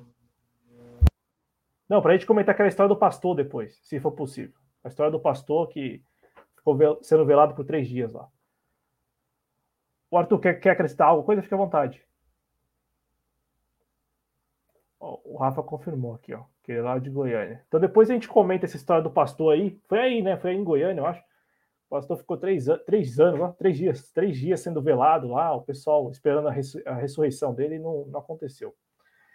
Vamos, vamos falar de um tema que promete também, é, principalmente para os próximos dias, né?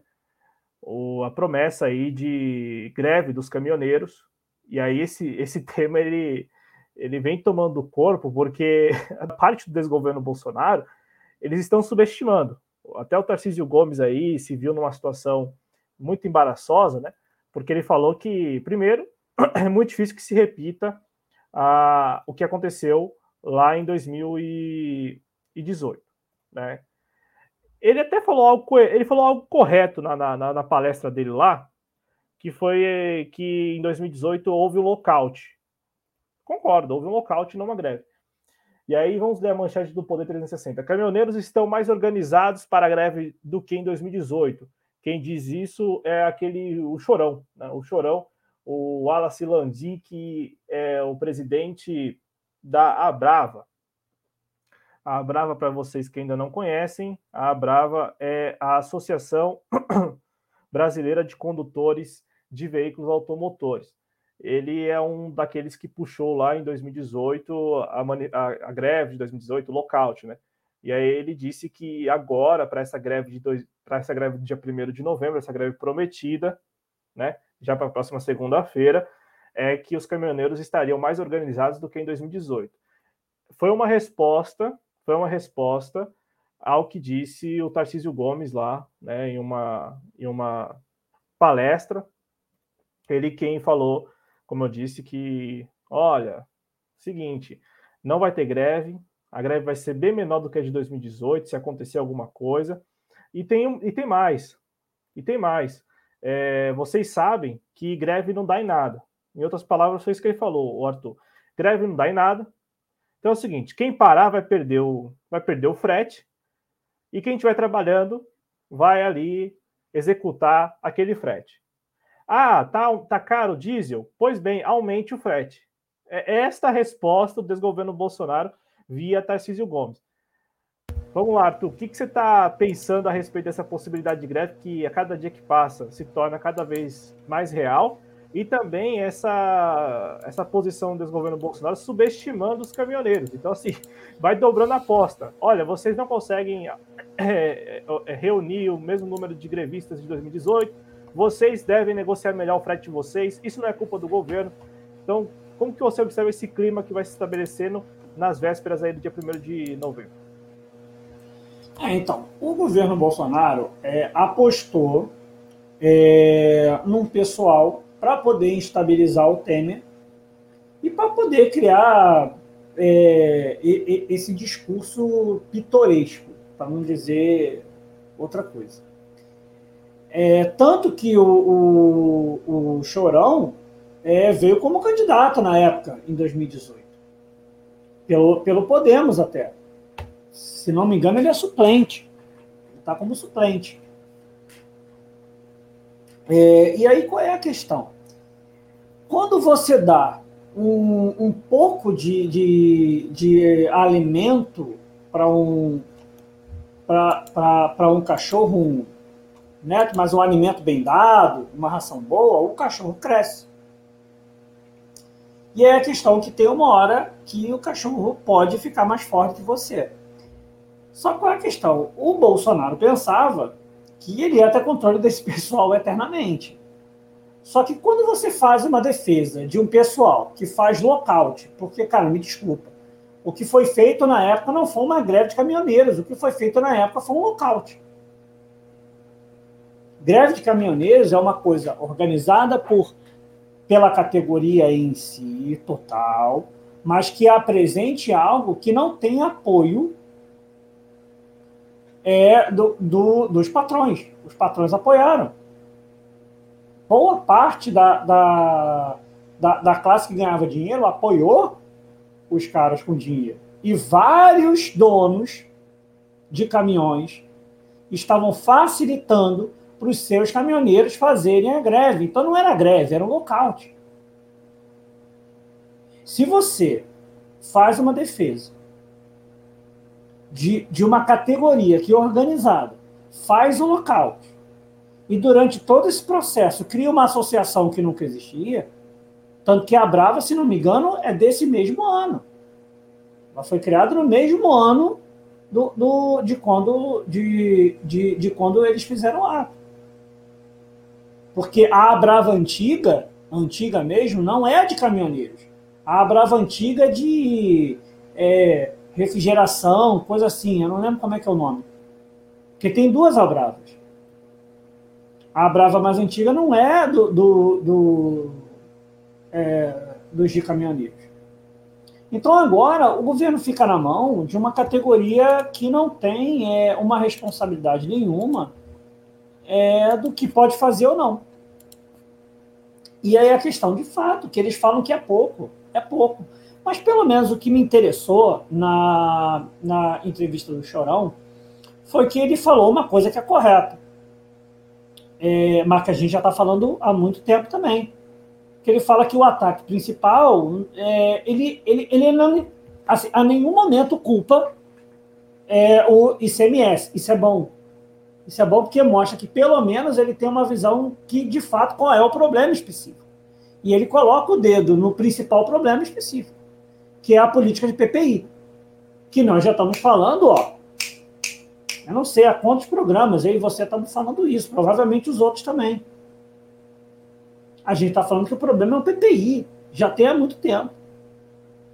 E ele também atacou, ele também atacou o, o é, a, a proposta de privatização da Petrobras, né? Porque, porque o Bolsonaro é tão maluco que quando ele está perdido, ele fala, ó, oh, vou privatizar a Petrobras, hein? Então, tipo assim, fica, fica, fica parecendo que para o Bolsonaro privatização é algo ruim, porque ele meio que fez uma chantagem. Fala, pô, se vocês reclamarem, eu vou então privatizar isso aí. Ah, não entendi. Não, não, não captei a ideia. É castigo privatizar, uhum. então? Você também, você também acha que privatizar a Petrobras é um castigo igual a minha? Eu não entendi, eu não entendi a ideia. Fica parecendo tipo Guedes, ó, é 400 reais o auxílio e se proporem mais eu vou embora. Vai embora mesmo? Vou estar de sacanagem, você vai embora mesmo? Então vamos todo mundo aqui propor mais 400 reais de auxílio. Até, até o governo vai propor mais, mais 400 reais de auxílio para ter que ir embora. Então, assim, a, a, a, a questão que fica é que agora o Bolsonaro está tá com uma categoria que tem uma certa organização, a gente não pode falar que o, que o Chorão e a Brava não tem nenhuma organização, é uma associação, tem, tem a sua é, organização, se ela é representativa entre os caminhoneiros ou não, eu não sei. É, só que agora o Bolsonaro ficou é, ficou meio à mercê de um pessoal que faz um discurso que fala que não é discurso político. Não, eu não estou fazendo, eu não estou fazendo discurso político. Meu irmão, tu é, tu é filiado do Podemos. Tu é suplente em Goiânia. Como é que tu não está fazendo política? Só que agora esse discurso do Bolsonaro virou contra ele. E aí qual é o problema? A gente sabe o que acontece com uma, é, com uma greve de caminhoneiros num país que acabou com toda a sua malha ferroviária. Né? É, e tem só uma malha. É, é, oh meu Deus, rodoviária, né? Rodoviária, então, rodoviária. Fica, fica esse problema com só uma malha, com, com, com só malhas rodoviárias, sem malhas ferroviárias, você fica à mercê dessa, dessa, dessa categoria e do, e do chorão. É, pelo menos, uma coisa que eu achei interessante é que, pelo menos, ele apresentou um discurso, um discurso até então muito coerente, muito coerente. Criticou principalmente a PPI, e é óbvio que aí uma crítica que eu discordo totalmente dele, mas aí eu entendo, a categoria dele, ele ganha dinheiro com malha rodoviária. Ele critica o fato de que querem fazer uma defesa e um, e um aporte na malha metroviária. Aí também dá para se entender. Aí, aí é corporativismo. Pô, o, o, tipo assim, o cara vai defender uma malha que tira emprego do cara? Pô, é óbvio que não. É óbvio que não. Aí, tipo assim, eu discordo dele, mas porque eu não sou. É, eu não sou caminhoneiro. né? eu, tenho, eu tenho uma defesa específica do que eu quero para a nação. Se eu acho que o melhor é malha metroviária, eu vou defender a malha metroviária. Aí eu não posso nem, nem julgar ele, né? Ele está sendo né, corporativista corretamente. Mas a questão é que o governo não tem resposta. Não tem resposta para essa, essa categoria. É, e a única coisa que o governo fala, ó, vai ter aumento, vai ter aumento, vai ter aumento. Só que é aumento quase toda semana. Ou pelo menos a cada quinzena. Entendeu? A cada quinzena é um aumento dos combustíveis. Vai ter uma hora que essa categoria vai de fato parar. Quando essa categoria parar, o governo vai sofrer. Mas, e, e, e aí o problema é que o governo vai sofrer com a população sofrendo. Se nós estamos passando por essa situação, com, com a malha rodoviária tecnicamente é, funcionando, sem uma paralisação, uma paralisação desse pessoal, o Brasil entra numa crise é, econômica social muito perigosa. É, cabe a questão de como essa categoria vai se organizar daqui para frente. Não, e esse chorão, ele é um político nato, né? Ele aqui, ó, tava lendo enquanto você falava, te escutando e lendo, ele diz assim, né, pro, pro Poder 360, abre aspas, eu, de 2018 para cá, não participei de nenhuma chamada de paralisação. Existia muita coisa, como no 7 de setembro ficou claro, que era um movimento de direita voltado para a pauta intervencionista. Não trabalho contra a democracia, trabalho com muita responsabilidade tentando proteger a categoria. Abre esse sorrisão porque é um político nato falando, né? Eu, ó, gente, eu não sou contra a democracia, que para a grande imprensa, basta você falar que você é a favor da democracia, que você já é tido como uma figura simpática, né? Mesmo que você não seja, mesmo que a sua história, sua trajetória mostre o contrário, se você fala isso para a mídia hegemônica, o pessoal já te trata de outra forma. Ah, não, defende a democracia, tá valendo. É, o lockout agora é, é, pauta, é pauta democrática. Não, essa contradição está aqui explícita, né? E, e ninguém fala nada. Só para também a gente não deixar de falar, é, e tem outro momento aqui que ele é muito político, ó, abre aspas. É, não tem mais necessidade de a gente sentar com o ministro Tarcísio. Ficou muito bem claro que o ministro é excepcional na questão do trabalho que presta, nas, nas duplicações de rodovia e no que desenvolve para o Brasil, para o país, né? Mas perante a categoria está claro que o que ele está fazendo não está tendo êxito. Então, tipo assim, ó, eu não posso também aqui é, fechar essa porta, né? Enfim, eu não posso também é, é, chutar o balde em relação ao ministro Tarcísio, que disse lá para o, o Tarcísio, ele participando da palestra e tal, né? Ele disse lá muito claramente que, olha, é, você quer, você quer fazer greve? Pode fazer, não tem problema nenhum. É, foi uma entrevista que ele, foi uma palestra que ele deu a empresários do ramo de infraestrutura. Ele disse isso, ó. Aqui, quer ver? Ó. É, preço do diesel, você acha que vai baixar com a greve? Lamento, não vai. Se você entrar numa greve e não tem nada para pedir e para ganhar, só vai ficar uns dias sem trabalhar. Então, assim, olha o desdém, né? A, a, a sub, subestimando mesmo o movimento, a categoria. É, e, e, ele falando isso aí para o pessoal lá da. os empresários, né? Que, que escutavam a palestra dele. Então, mesmo ele tendo dito, dito isto, né, o Tarcísio Gomes tendo dito isto, o Wallace Landim disse que ele é excepcional, está tá fazendo um, um, trabalho excepcional para o país. É, meu cara, Arthur, a gente vai acompanhar tudo junto aqui na TV Jovens Cruz nos próximos dias, né? Essa promessa de greve. Por enquanto, nós temos elementos diferentes, por exemplo, daquela vez que a CUT tentou é, coordenar uma greve no final de 2019, é, diferente daquela, daquela ocasião, hoje temos elementos de que pode ser que aconteça de fato paralisações é, no dia 1 de novembro. Claro que não à altura de 2018, porque, como o Arthur mesmo falou, né, todos nós estamos cientes, foi um lockout, então não tem como reunir aquela, aquele número de caminhoneiros novamente. O Arthur, algo acrescentar sobre esse tema da greve dos caminhoneiros? Então, não, basicamente nada. Nada mais. O Matheus perguntou se é aquele do frigorífico, a Brava. Eu acho que é. De, deixa eu dar, deixa eu dar uma, uma, uma, olhada aqui rápido. A Brava. Mas eu acho que é assim. É, de refrigeração a ar. Não, é, de ar-condicionado aí, ó. Refriger... é, tem, tem a ver com, a, com, com ar-condicionado. Refrigeração de ar, aquecimento, é a Associação Brasileira de Refrigeração, Ar-Condicionado, Ventilação e Aquecimento. Exatamente, hein? Então a sigla foi aí, ó. Já o Landinho, o, o Chorão já chegou em 2018, já, já sentou na janela e pegou a sigla do, da Bravo. O, o Thiago diz o seguinte, né? O pessoal gosta de ler o que deseja, ao invés de interpretar os fatos.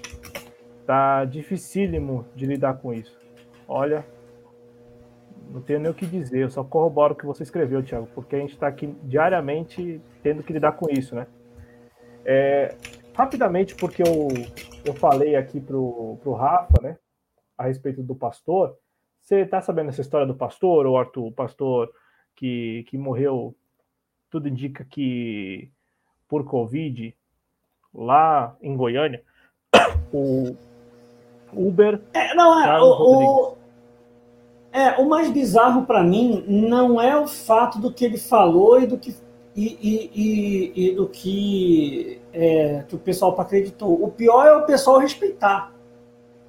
O que eu acho pior é isso. E não foi em Porque Goiânia, é... foi em Goiatuba. O que é, o que é pior para mim é respeitar essa situação, porque você tem um corpo é, que tem a possibilidade de estar contaminando o ambiente, não só com Covid. Eu não preciso explicar o que um corpo é, não pode ficar. Pessoal acha natural, entendeu? Por causa de, ah, o cara vai ressuscitar daqui a, daqui a três dias. Cara, é, é, é, entramos numa situação onde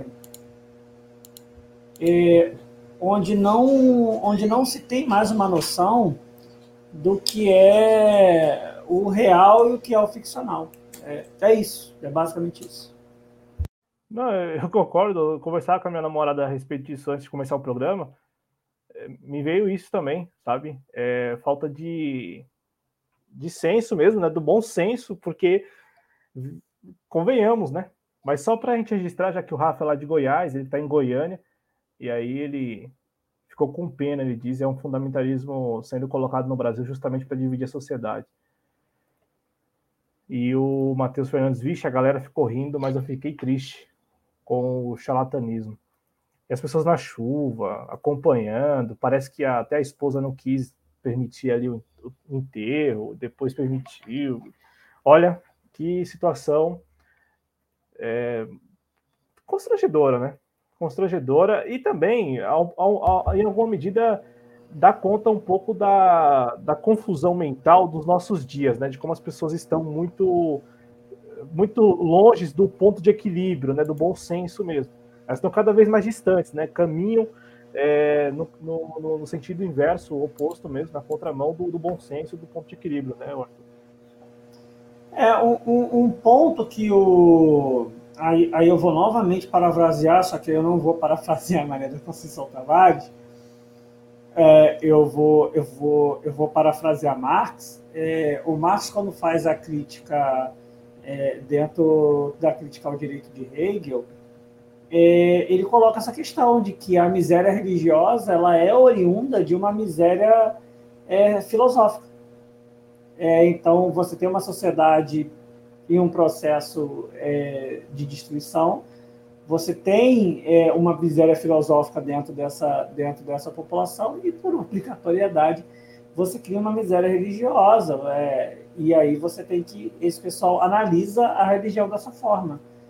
É, é de se esperar é, vamos lá, a crítica ao direito de Hegel é de. Né, eu, eu, sei que é século XIX, mas eu não sei quando Marx escreveu, mas eu acho que é antes. Eu acho que é antes do, é, antes do manifesto, então deve ser antes de 1848.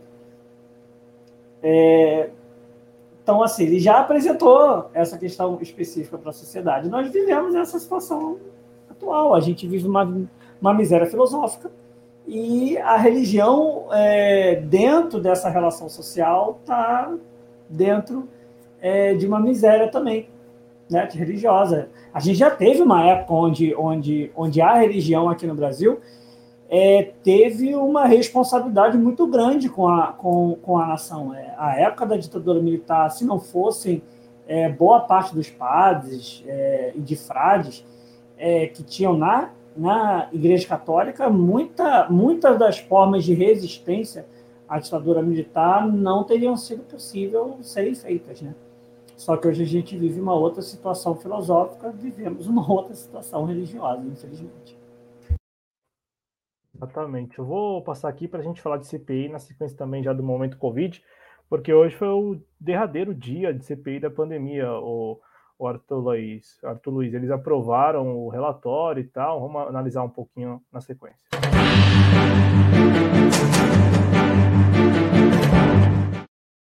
Só antes da gente analisar já a aprovação do relatório do Renan Calheiros, o Renan Calheiros, hoje ele, ele os o pessoal ali do tal G7 e tal, chutaram o balde, né? De 68 sugestões de indiciamento, saltou para 80, e aí estava até certo momento incluindo até um senador que faz parte da CPI. é, é, um negócio assim que, que foge bastante da. Sim. Da, né? A gente estava falando agora do, do, do, bom senso, do ponto de equilíbrio. Porra, é, o, o senador Renan Calheiros, né, relator aí da, da, da CPI da, da pandemia, ele chegou com um relatório lá para votação que continha também a sugestão de indiciamento do, do senador Luiz Carlos Reis, do PP do Rio Grande do Sul. O senador Renan Calheiros é, quis, queria, né, no caso, colocar no relatório o senador Luiz Carlos Renzi, uma sugestão ali de indiciamento por incitação ao crime. Só que isso, né, terminou que os senadores em CPI pediram e o Renan Calheiros voltou atrás. E aí terminou que o entre que terminou que o Reis não está dentre os 80 é, dentre as 80 sugestões de indiciamento, o Arthur Luiz. Mas a CPI terminou. É, Amanhã completa exatamente seis meses do início da CPI, então terminou com é, quase beirando seis meses, beirando mesmo ali no, né, os seis meses. Não sei se é possível já falar em saldo positivo, negativo da CPI e tal, não sei o que, que você pensa. Minha opinião é a mesma desde o início. Não, não fui o cara que acompanhei muita CPI, não, não, não curto muito essa dinâmica de, de CPI quando eu, me, quando eu, me, quando eu parei para assistir algumas sessões aí que eu tive, sabe, certeza de que eu não precisava acompanhar aquilo. É, porra, vários momentos em que os senadores de fato né, não se respeitaram, xingamentos mútuos. Olha, um negócio de baixíssimo nível e de pouquíssima qualidade. Mas teve muita gente que acompanhou, teve muita gente que considera esse relatório importante porque pode ser que agora entregue aí aos órgãos públicos, algumas pessoas venham a ser punidas, venham a ser responsabilizadas. O que, que você achou, Arthur? Você comentou na terça-feira passada, você comentou no sábado, está comentando hoje aí, e agora já com essa versão final, né? 80 sugestões de indiciamentos, não mais os 68 ah, que, que, que, foram é, sugeridos no ano, na semana passada. Eu já não aguento mais, a minha, a minha fala eu já não aguento mais. Já deu, já, já deu. Cara, então, eu, eu, eu achei um. Eu achei. tipo assim, o relatório já é maluco. Porque, tipo assim, foi o que eu falei antes, é tipo assim, tá jogando um, um montão de coisa, ah, fez isso, fez aquilo. Não, tá tudo bem, eu posso concordar com tudo. O problema é que, tipo assim, cara, você sabe que não vai passar um montão de coisa, sabe? Você sabe que não vai passar. Entendeu? É... Só que assim, o Renan, eu, eu, eu, eu, eu acho que o Renan ele parecia, a minha, a, a, a minha sensação, ele parecia a, a, aquela época que o, que o Palmeiras achava que ia ganhar tudo e que não perdia para ninguém, quando o pessoal fez aquela piada do, é, do empolgou. Empolgou! Então, eu acho que o Renan, ele empolgou quando o pessoal começou a fazer meme com ele e aí ele levou para a CPI o, o Capricha Renan. Depois do Capricha Renan, ele empolgou no caminho que, tipo, ele despirocou a CPI inteira. Ele, ele entrou no Capricha Renan. E ele entrou no Capricha Renan de peito aberto. Tipo assim, ah, eu vou atacar, eu vou fazer não sei o que lá. Eu até entendo. Tipo assim, muita coisa concordo, mas eu entro naquela questão. É, até agora, ninguém nunca condenou o, o, o Bolsonaro por nada. É, vão condenar agora devido. Tipo assim, eu não sei. O que eu achei mais bizarro foi no meio da CPI, o Heinz fala alguma. fala todas as asneiras que ele falou. E aí o, e aí o Alessandro Vieira propõe botar ele. Aí o Renan aceita. Aí vira uma confusão generalizada. Porque, porra, cara, porra, vamos ser sinceros. Qual é o sentido? E aí, o Renan fala: eu vou te dar isso como presente. Caralho, cara, como assim? Eu vou te dar isso como presente, cara. Oh, meu Deus! Cara, eu queria saber quem assessora o Renan. Falou assim: não, cara, calma. Calma, irmão. Calma. E ele se empolgou com, com, com, com, com a ideia maluca do Alessandro Vieira. E aí, no final, a única coisa boa nessa. Tipo assim, nisso tudo, foi o que o Alessandro Vieira argumentou para tirar o Heinz. E eu não sei se você chegou a ver. Você chegou a ver o que o Alessandro Vieira falou? Você não viu, não. então você vai mas, escutar. Mas quem, mas, mas, quem, mas quem sugeriu que colocasse o Heisen? Foi o Alessandro Vieira? O próprio Alessandro Vieira. Ah, nossa, que Porque o Heisen falou um montão das asneiras que ele falou durante a CPI toda. Ele falou, ah, bota também como fake news, que não sei o que lá. Aí o Renan empolgou e botou. Aí depois, no meio da confusão toda, que era óbvio que, tipo assim, ia dar problema, porque, cara, não fazia sentido. Tipo assim, faz sentido ele tá. Mas, cara, você vai botar um cara que é da CPI, sabe? Porra, vai dar merda. Vai dar merda. Entendeu? Vai vai fazer o pessoal não votar, vai fazer ficar feio para CPI, porque também é uma questão política. A única coisa boa foi que aí o, o Alessandro Vieira argumentou para retirada tem que retirar e que não sei o que lá para poder atenuar, não sei o que lá. E aí o argumento do Alessandro Vieira foi muito, foi muito maravilhoso. Ele coloca assim, ó. Ele entrou. É, ele, ele, ele argumenta que era, que era bom. Ele falou: ó, essa CPI prestou um serviço muitíssimo relevante, não posso colocar em risco esse serviço por mais um parlamentar irresponsável. E aí ele finaliza com: faço isso por uma questão de mérito não se gasta vela boa com defunto ruim. Cara, é, essa finalização foi, foi a única coisa boa da CPI. Não uso vela boa para defunto ruim. Há tanto tempo que eu não escutava esse, esse, esse ditado popular que foi uma das coisas maravilhosas da CPI, lembrar desses ditados populares antigos. Porque, cara, vamos ser sinceros, a PGR vai fazer o quê? PGR vai.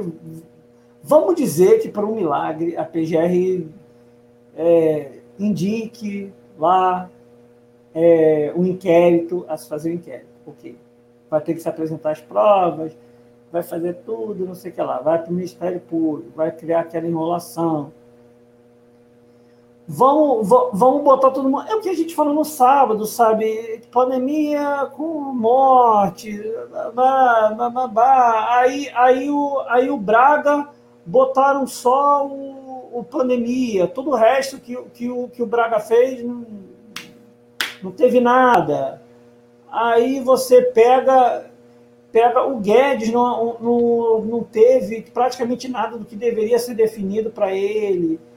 É, é, o Bolsonaro proporam inicialmente o, o genocídio indígena, aí viram que talvez não ia dar para avançar, aí tiraram, aí botaram homicídio, aí tiraram, ou seja, é, sabe, é, assim, a ideia da CPI foi muito boa, porque de fato a CPI era necessária, mas eu acho que é aquela questão, é, serviu muito bom para poder desestabilizar o governo, para criar certas coisas que obrigou o governo a se, é, é, a se mexer.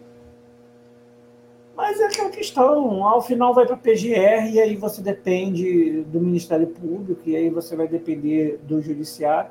O Judiciário até agora não incriminou o Bolsonaro. Vai, vai incriminar agora? Não sei. Eu também acho muito estranho se o, se o judiciário agora decidir incriminar o Bolsonaro depois de um montão de crime que cometeu. Sabe? Vai fazer agora para quê? Eu, eu, eu sempre entro naquele, naquele, é, naquele argumento antigo. É, tiveram tanto tempo para poder para poder incriminar o Bolsonaro. Ninguém nunca fez nada. Aí agora que todo mundo está querendo que a terceira via ande, é, eles veem que impedir o Bolsonaro é uma boa porque a terceira via vai poder pegar o voto dos bolsominions contra o Lula. E aí vai ser isso. Eu não sei, eu não sei ao certo se o judiciário faria isso ou não. Meu, é, é triste. É,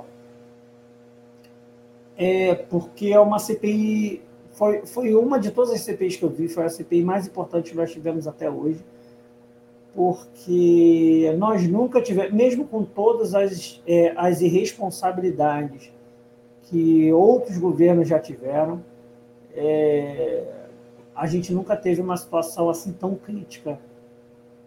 E muito me preocupa é, a questão de, de que podemos é, ter um início de movimentos anti-vax, é, que são muito preocupantes.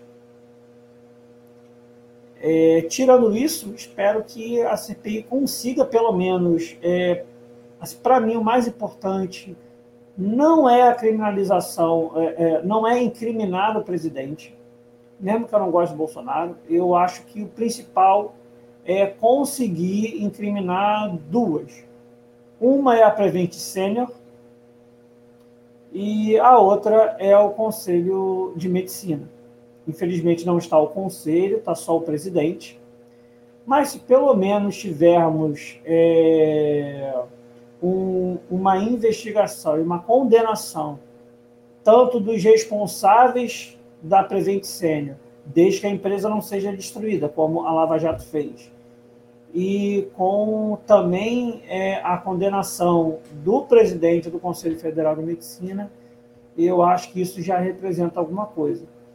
Agora, eu acho que o mais importante é não a questão somente do judiciário. Eu acho que quem pensa em um Brasil diferente precisa pegar principalmente isso que nós vemos é, e falar que tipo de política é, de saúde nós queremos para o Brasil. Uma outra parte boa que eu vi foi a resposta do senador do PT, o. Esqueci o nome dele, foi ministro da Saúde. Humberto Costa. Humberto Costa. A resposta do Humberto Costa ao, ao ataque do 01 foi muito boa, porque o Humberto Costa falou do que foi a política que ele fez de saúde durante os governos do PT. Ou vamos ser sinceros, durante a gestão do Humberto Costa, que eu gosto muito, mesmo que for o governo do PT, a gente sabe, mas eu gosto muito de focar na gestão, porque algumas vezes o pessoal faz muita questão do PT e o pessoal esquece, por exemplo, o Haddad, que foi ministro da Educação, e a gente só fala que o Haddad foi ministro da Educação. Parece que nada foi feito pelo Haddad, tudo foi feito pelo governo. A gestão do Haddad foi qualquer coisa. Não, foi a gestão do Haddad. Foi o Haddad que planejou as coisas, mesmo que de forma organizada. E o Humberto Costa fez uma defesa maravilhosa ao SUS, além de uma questão que foi uma política muito boa criada na época do PT, que foi o SAMU. Se hoje em dia nós temos uma capacidade grande da gente poder ter uma transferência é, de pacientes e de chegar melhor aos pacientes, foi graças ao, foi graças ao SAMU. Se não fosse o SAMU, a gente não teria muito do que nós temos hoje em dia é, de política de saúde. E eu acho que é isso que a gente tem que fazer, é a gente debater que tipo de política de saúde nós queremos é, para a nação. É, de resto, é, não vejo muito daqui para frente uma, condenação de quem tem que ser condenado. Posso estar equivocado, mas eu não vejo. É, isso é bem complicado, né? Tem que passar pela PGR. Como disse o Matheus Fernandes, se o presidente fosse outro, o PGR estava acompanhando a CPI lá em loco. Em loco, na, na, no Senado. Agora é curioso, né? Por isso, por essas e outras que eu não tenho muito apreço pelo, pelo trabalho da CPI pela CPI. O Alessandro Vieira, por exemplo, na, no início deste mês, foi o primeiro a protocolar um relatório paralelo, né? É... E aí tem até, eu, eu, lembro que eu tinha lido isso e fui procurar a matéria para poder confirmar. Ele tinha, ele tinha protocolado um relatório e tinha dito que considerava que o Renan Calheiros iria apresentar um relatório muito prolixo. Muito prolixo. E de fato é da característica do Renan Calheiros, né? Ser prolixo. E aí o, o Alessandro Vieira falava o seguinte: ó, o relatório dele do Renan Calheiros deve pedir indiciamento 40 a 50 pessoas em inúmeros crimes. Terminou que pediu 78 é, indiciamentos de pessoas e dois indiciamentos de empresa. E aí o Alessandro Vieira dizia assim: e resolvi fazer um relatório que foca mais no que é importante, não desperdiça energia. Aí eu fico, poxa, o senador falou que não queria desperdiçar energia. Aí hoje vai lá, entra com protocolo um requerimento para incluir um colega dele, um senador, no, no, no, relatório, depois volta atrás, é por essas e outras que eu não sei até que ponto o trabalho é real ou não passa apenas do discurso, sabe? E é por isso que eu fico com o meu pezinho atrás e não não não, não curto muito, não, não sou um apreciador. É, por essas e outras, né? Porque, poxa, se o cara de fato tá querendo economizar energia, não fazia sentido nenhum hoje chegar lá e requerer que o é, dele... virou, virou, virou uma zona na sora, porque o Renan falou e aí o, o, o Alessandro Vieira entrou na onda, pediu. Aí, não, vamos botar, aí não sei o que lá. Aí depois que vira confusão. É, só que assim, é esperado, porque você tem ali sete, é, tipo assim, sete senadores, que vamos dizer, ali dos sete, é o Alessandro Vieira só que é, que é pré-candidato, tem mais alguém lá que também é pré-candidato? Tem. É que o Alessandro Vieira, pelo que eu estava lendo aqui, ele é suplente, né? Ele é suplente. Eu não é lembro agora. Tá. Sim, mas, enfim, a gente tem ali um pessoal que, que é para candidato. A gente sabe que isso ia acontecer. Tanto que o Eduardo. O de Manaus, esqueci o nome dele. O Braga, o Eduardo Braga. Eduardo Braga é, brigou que brigou que brigou para colocar o, o governador. O, o governador. É, e aí ele falou: ó, só vou votar junto se botar o governador. E a gente sabe o porquê que é, ele brigou para botar governador, porque ele é ex-governador. Quer dizer, eu não sei se ele é ex-governador de agora, né? Eu não sei se foi agora, mas ele já foi governador. É, é óbvio que vão ter que vão ter esses questionamentos, né? Que vão ter essa essa situação é louca, né? Tipo assim, ah, eu tô aqui fazendo defesa, mas eu também vou vou ali botar o meu milhozinho ali para para poder colher depois. Ele foi governador por dois mandatos. Ele governou de 2003 a 2010. O, o, o governo do Amazonas. E aí, é, eu acho que quem veio depois foi o Omar Aziz. Quer ver? Vamos ver. Omar Aziz, governador. Porque, assim, desses senadores do Amazonas, os senadores do Amazonas, quem vai colocar o bloco na rua para tentar a reeleição é o Omar Aziz. Porque o Eduardo Braga ele fica até 2027 e o, o, o outro senador lá do Amazonas, que é o que é autor lá da, da, da autonomia do Banco Central, o, o senador do, do PSDB, PSDB, o Plínio Valério. Plínio Valério é o pai do Banco Central Independente, tá?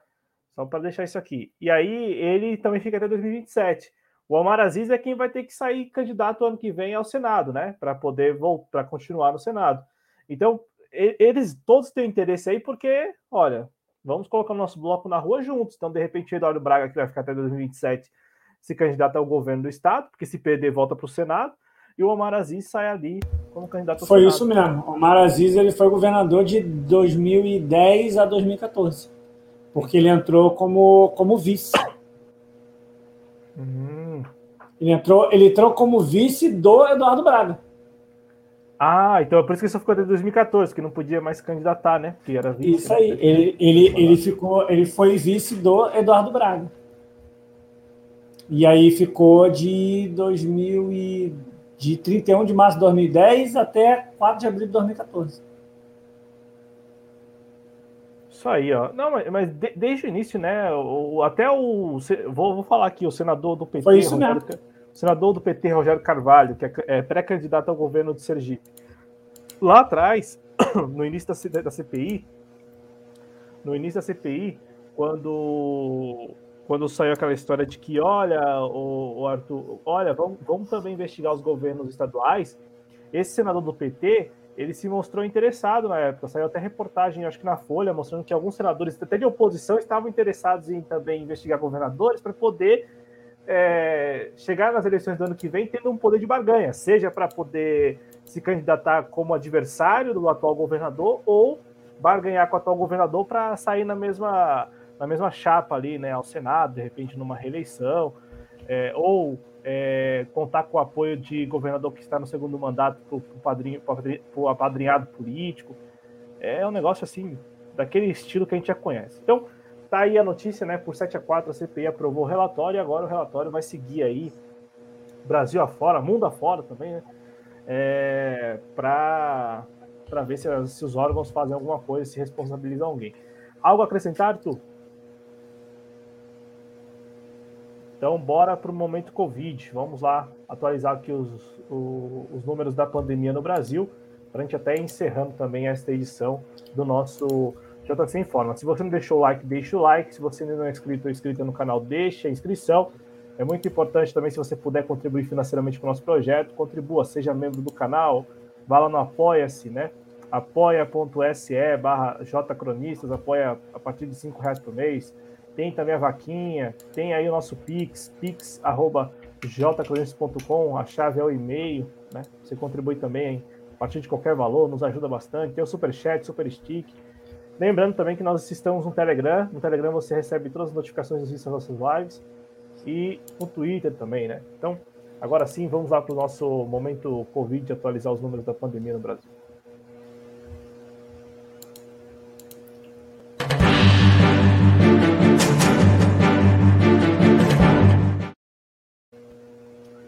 Bom, gente, está na tela para vocês. Deixa eu só fazer isso aqui, porque o Ulisses tinha comentado uma vez, faz todo sentido. É, de não ficar em duas linhas, né? É, segundo o Ministério da Saúde, 21.748.984 casos já confirmados de Covid-19, 13.424 de ontem para hoje. Em relação ao número de mortos, brasileiros e brasileiras perdidos para a Covid-19, 606.246 óbitos, 442 mortes de ontem para hoje. Como a gente sempre faz aqui, de pronto, né, a nossa sincera solidariedade aí aos familiares e amigos, parentes, enfim, todos aqueles que perderam alguém para a Covid-19. Então, toda a nossa solidariedade e também as nossas sinceras condolências a todos vocês. Arthur Luiz, Quer registrar alguma coisa? Fique à vontade.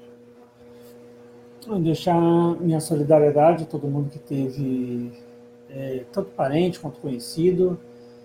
É, novamente falar a situação do cuidado, é, porque uma das preocupações que eu tenho é óbvio que também são os valores absolutos, porque a gente não pode considerar que a ah, 400 mortes está bom, que eu sempre gosto de fazer aquela conta e vamos lá, 442, né? Vezes 365.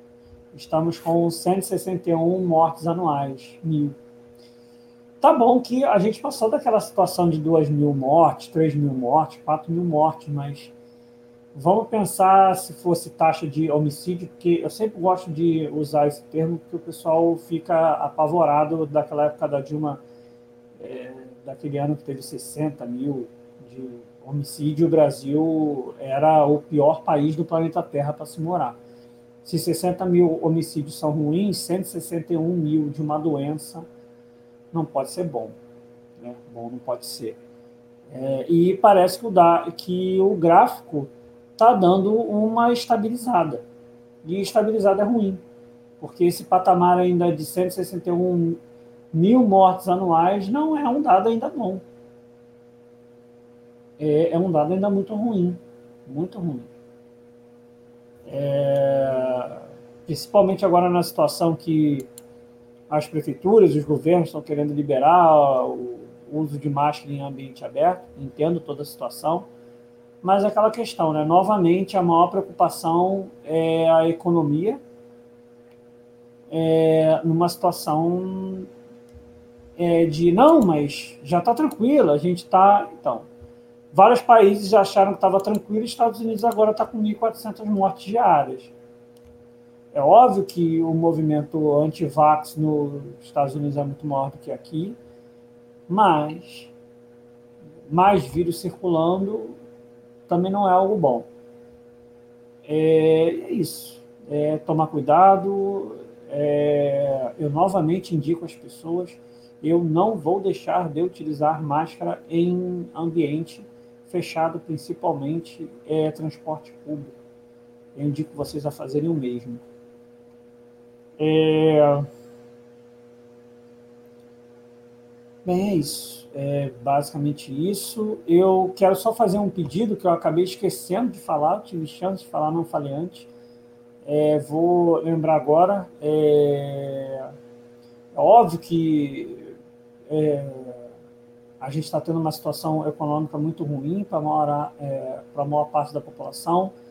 É, eu estou passando aqui e o, e, e o Claudio está colocando é, o, o, Instagram de duas lideranças religiosas que eu tenho um respeito imenso.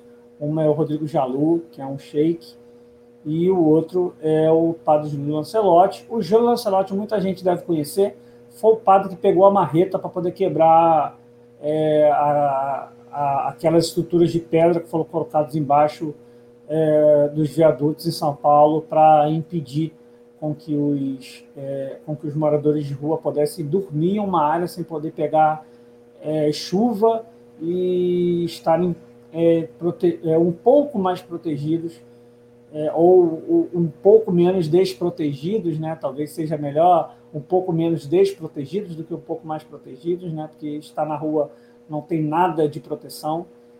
É, e eles estão praticamente todo dia é, fazendo é, comida, fazendo arrecadação de mantimento de saúde, de saúde, de higiene, de limpeza para essas pessoas. Então, cara, se vocês puderem ajudar, se não me engano, os dois pedem tipo assim um real. Então, assim, é uma coisa que não faz diferença é, é, para a gente que seja um Pix de um real. É, eu normalmente faço cinco reais a cada semana para cada um. É, uma semana eu deixo cinco reais com o Rodrigo Jalu, na outra semana eu deixo cinco reais com o Júlio Lancelotti. Eu indico a vocês, eles estão tendo é, um pouco menos agora de arrecadação. A gente sabe que a situação está ruim, mas para nós que somos de uma classe média, então eu indico o pessoal, pelo menos um real é possível a gente fazer esse Pix, então eu peço encarecidamente que vocês façam. Se vocês não podem fazer, vai lá no, no Instagram dos dois, divulguem o trabalho dos dois. É, e se você mora em São Paulo é, e mora perto da área deles, eu indico que vocês tentem até procurar eles, porque eles precisam também de ajuda é, para poder fazer é, a distribuição do material. Então, se vocês possam, né, podem participar ajudando os dois, eu indico vocês a buscarem os dois alguma forma de vocês ajudarem, que não seja com dinheiro, mas que seja pelo menos com trabalho, porque a gente está, infelizmente, tendo que retornar àquele, àquele pedido de, é, de caridade, porque, infelizmente, pedir política pública responsável está difícil é, restou para a gente fazer pedido de caridade. Esperamos que a partir de 2023 a gente não precisa mais é, fazer somente pedido de caridade.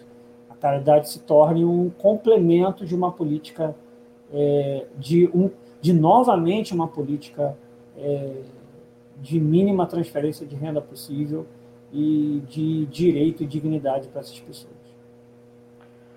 Perfeito, recado do Arthur Luiz. Os dois links né, para os perfis aí no Instagram estão no nosso chat, então você basta acessar pelo chat. Também eu vou colocar aqui na descrição do vídeo, para deixar fixado na descrição do vídeo.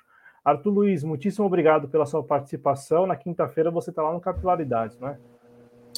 Quinta-feira eu estou no Capilaridade, mas nessa quinta-feira não estou, porque como é o último do mês, a gente é, normalmente chama um entrevistado. Dessa vez vai ser uma, uma companheira nossa, que já é seguidora, a gente já tem um tempo já, sempre comenta lá com a gente.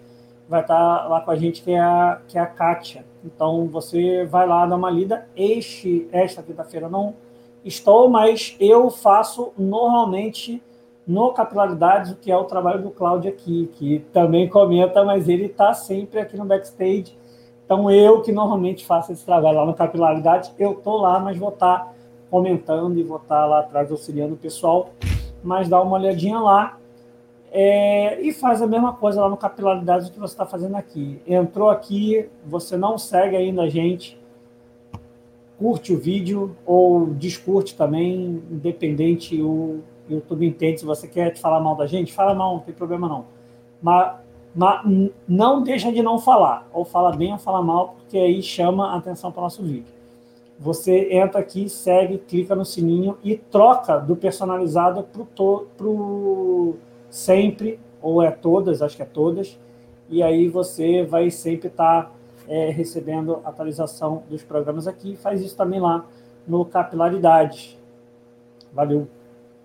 Arthur, você votou na nossa enquete lá no chat ou não? Votei, votei. Ah, tá. Eu votei também. Porque terminou empatado? Tá 50 50. É, ninguém... Você, você votou o quê? Eu votei que tem cinco horas para aprovar na Câmara. Na Câmara tem. Eu, eu, eu coloquei que eu acho que não vai ter. Ah lá, tá vendo? Tá bem dividido mesmo. Tá, tá bem dividido. Eu, eu, eu acho que não vai ter. Não, porque eu acho que não vai ter mesmo. Porque eu acho que ficou meio. Qual, qual é a questão? Esse pessoal fica meio na dúvida, né? Quando, quando o Pig faz esse tipo de, de coisa, os caras ficam com medo, né? Ah, chantagem, então, né? A coação, né? É, entendeu? Eu acho que se não fosse é, o Pig batendo todo dia, porque tá batendo todo dia, cara. Os caras estão batendo todo dia. Os é. caras estão quase chorando. A PEC, Implorando, né? Implorando, é. exatamente. Não, por esse lado eu concordo, mas se de repente, até, até por isso que eu fui, eu fui específico no enunciado, na Câmara, porque eu, eu, penso que na Câmara ainda passa. Acho que no Senado que não. Ou na Câmara se aprova em primeiro turno, mas não no segundo. Enfim, eu, tô, eu, eu imagino que. É, pode ser, pode ser também. Pode ser Entendeu? Também. Porque é, é, é, aquela pegadinha. Você que é professor, você gosta de fazer enunciado aí, ó, essas pegadinhas de enunciado, hein? É, na Câmara talvez se aprove. Bom, acho que ninguém vai votar a tempo da gente encerrar, então terminou 50-50. Terminou 50-50, perfeito, 10-10. Valeu, gente. Muitíssimo obrigado. Saúde a todos vocês, viu? A gente volta na quinta-feira com o JC Informa às 21 horas e amanhã tem espaço trabalhista às 19 horas aqui no canal. Se cuidem, tchau, tchau. Saúde para você e para sua família, Arthur. Abraço, viu? Valeu mesmo. Abraço, Cláudio. Até a próxima. Valeu, gente.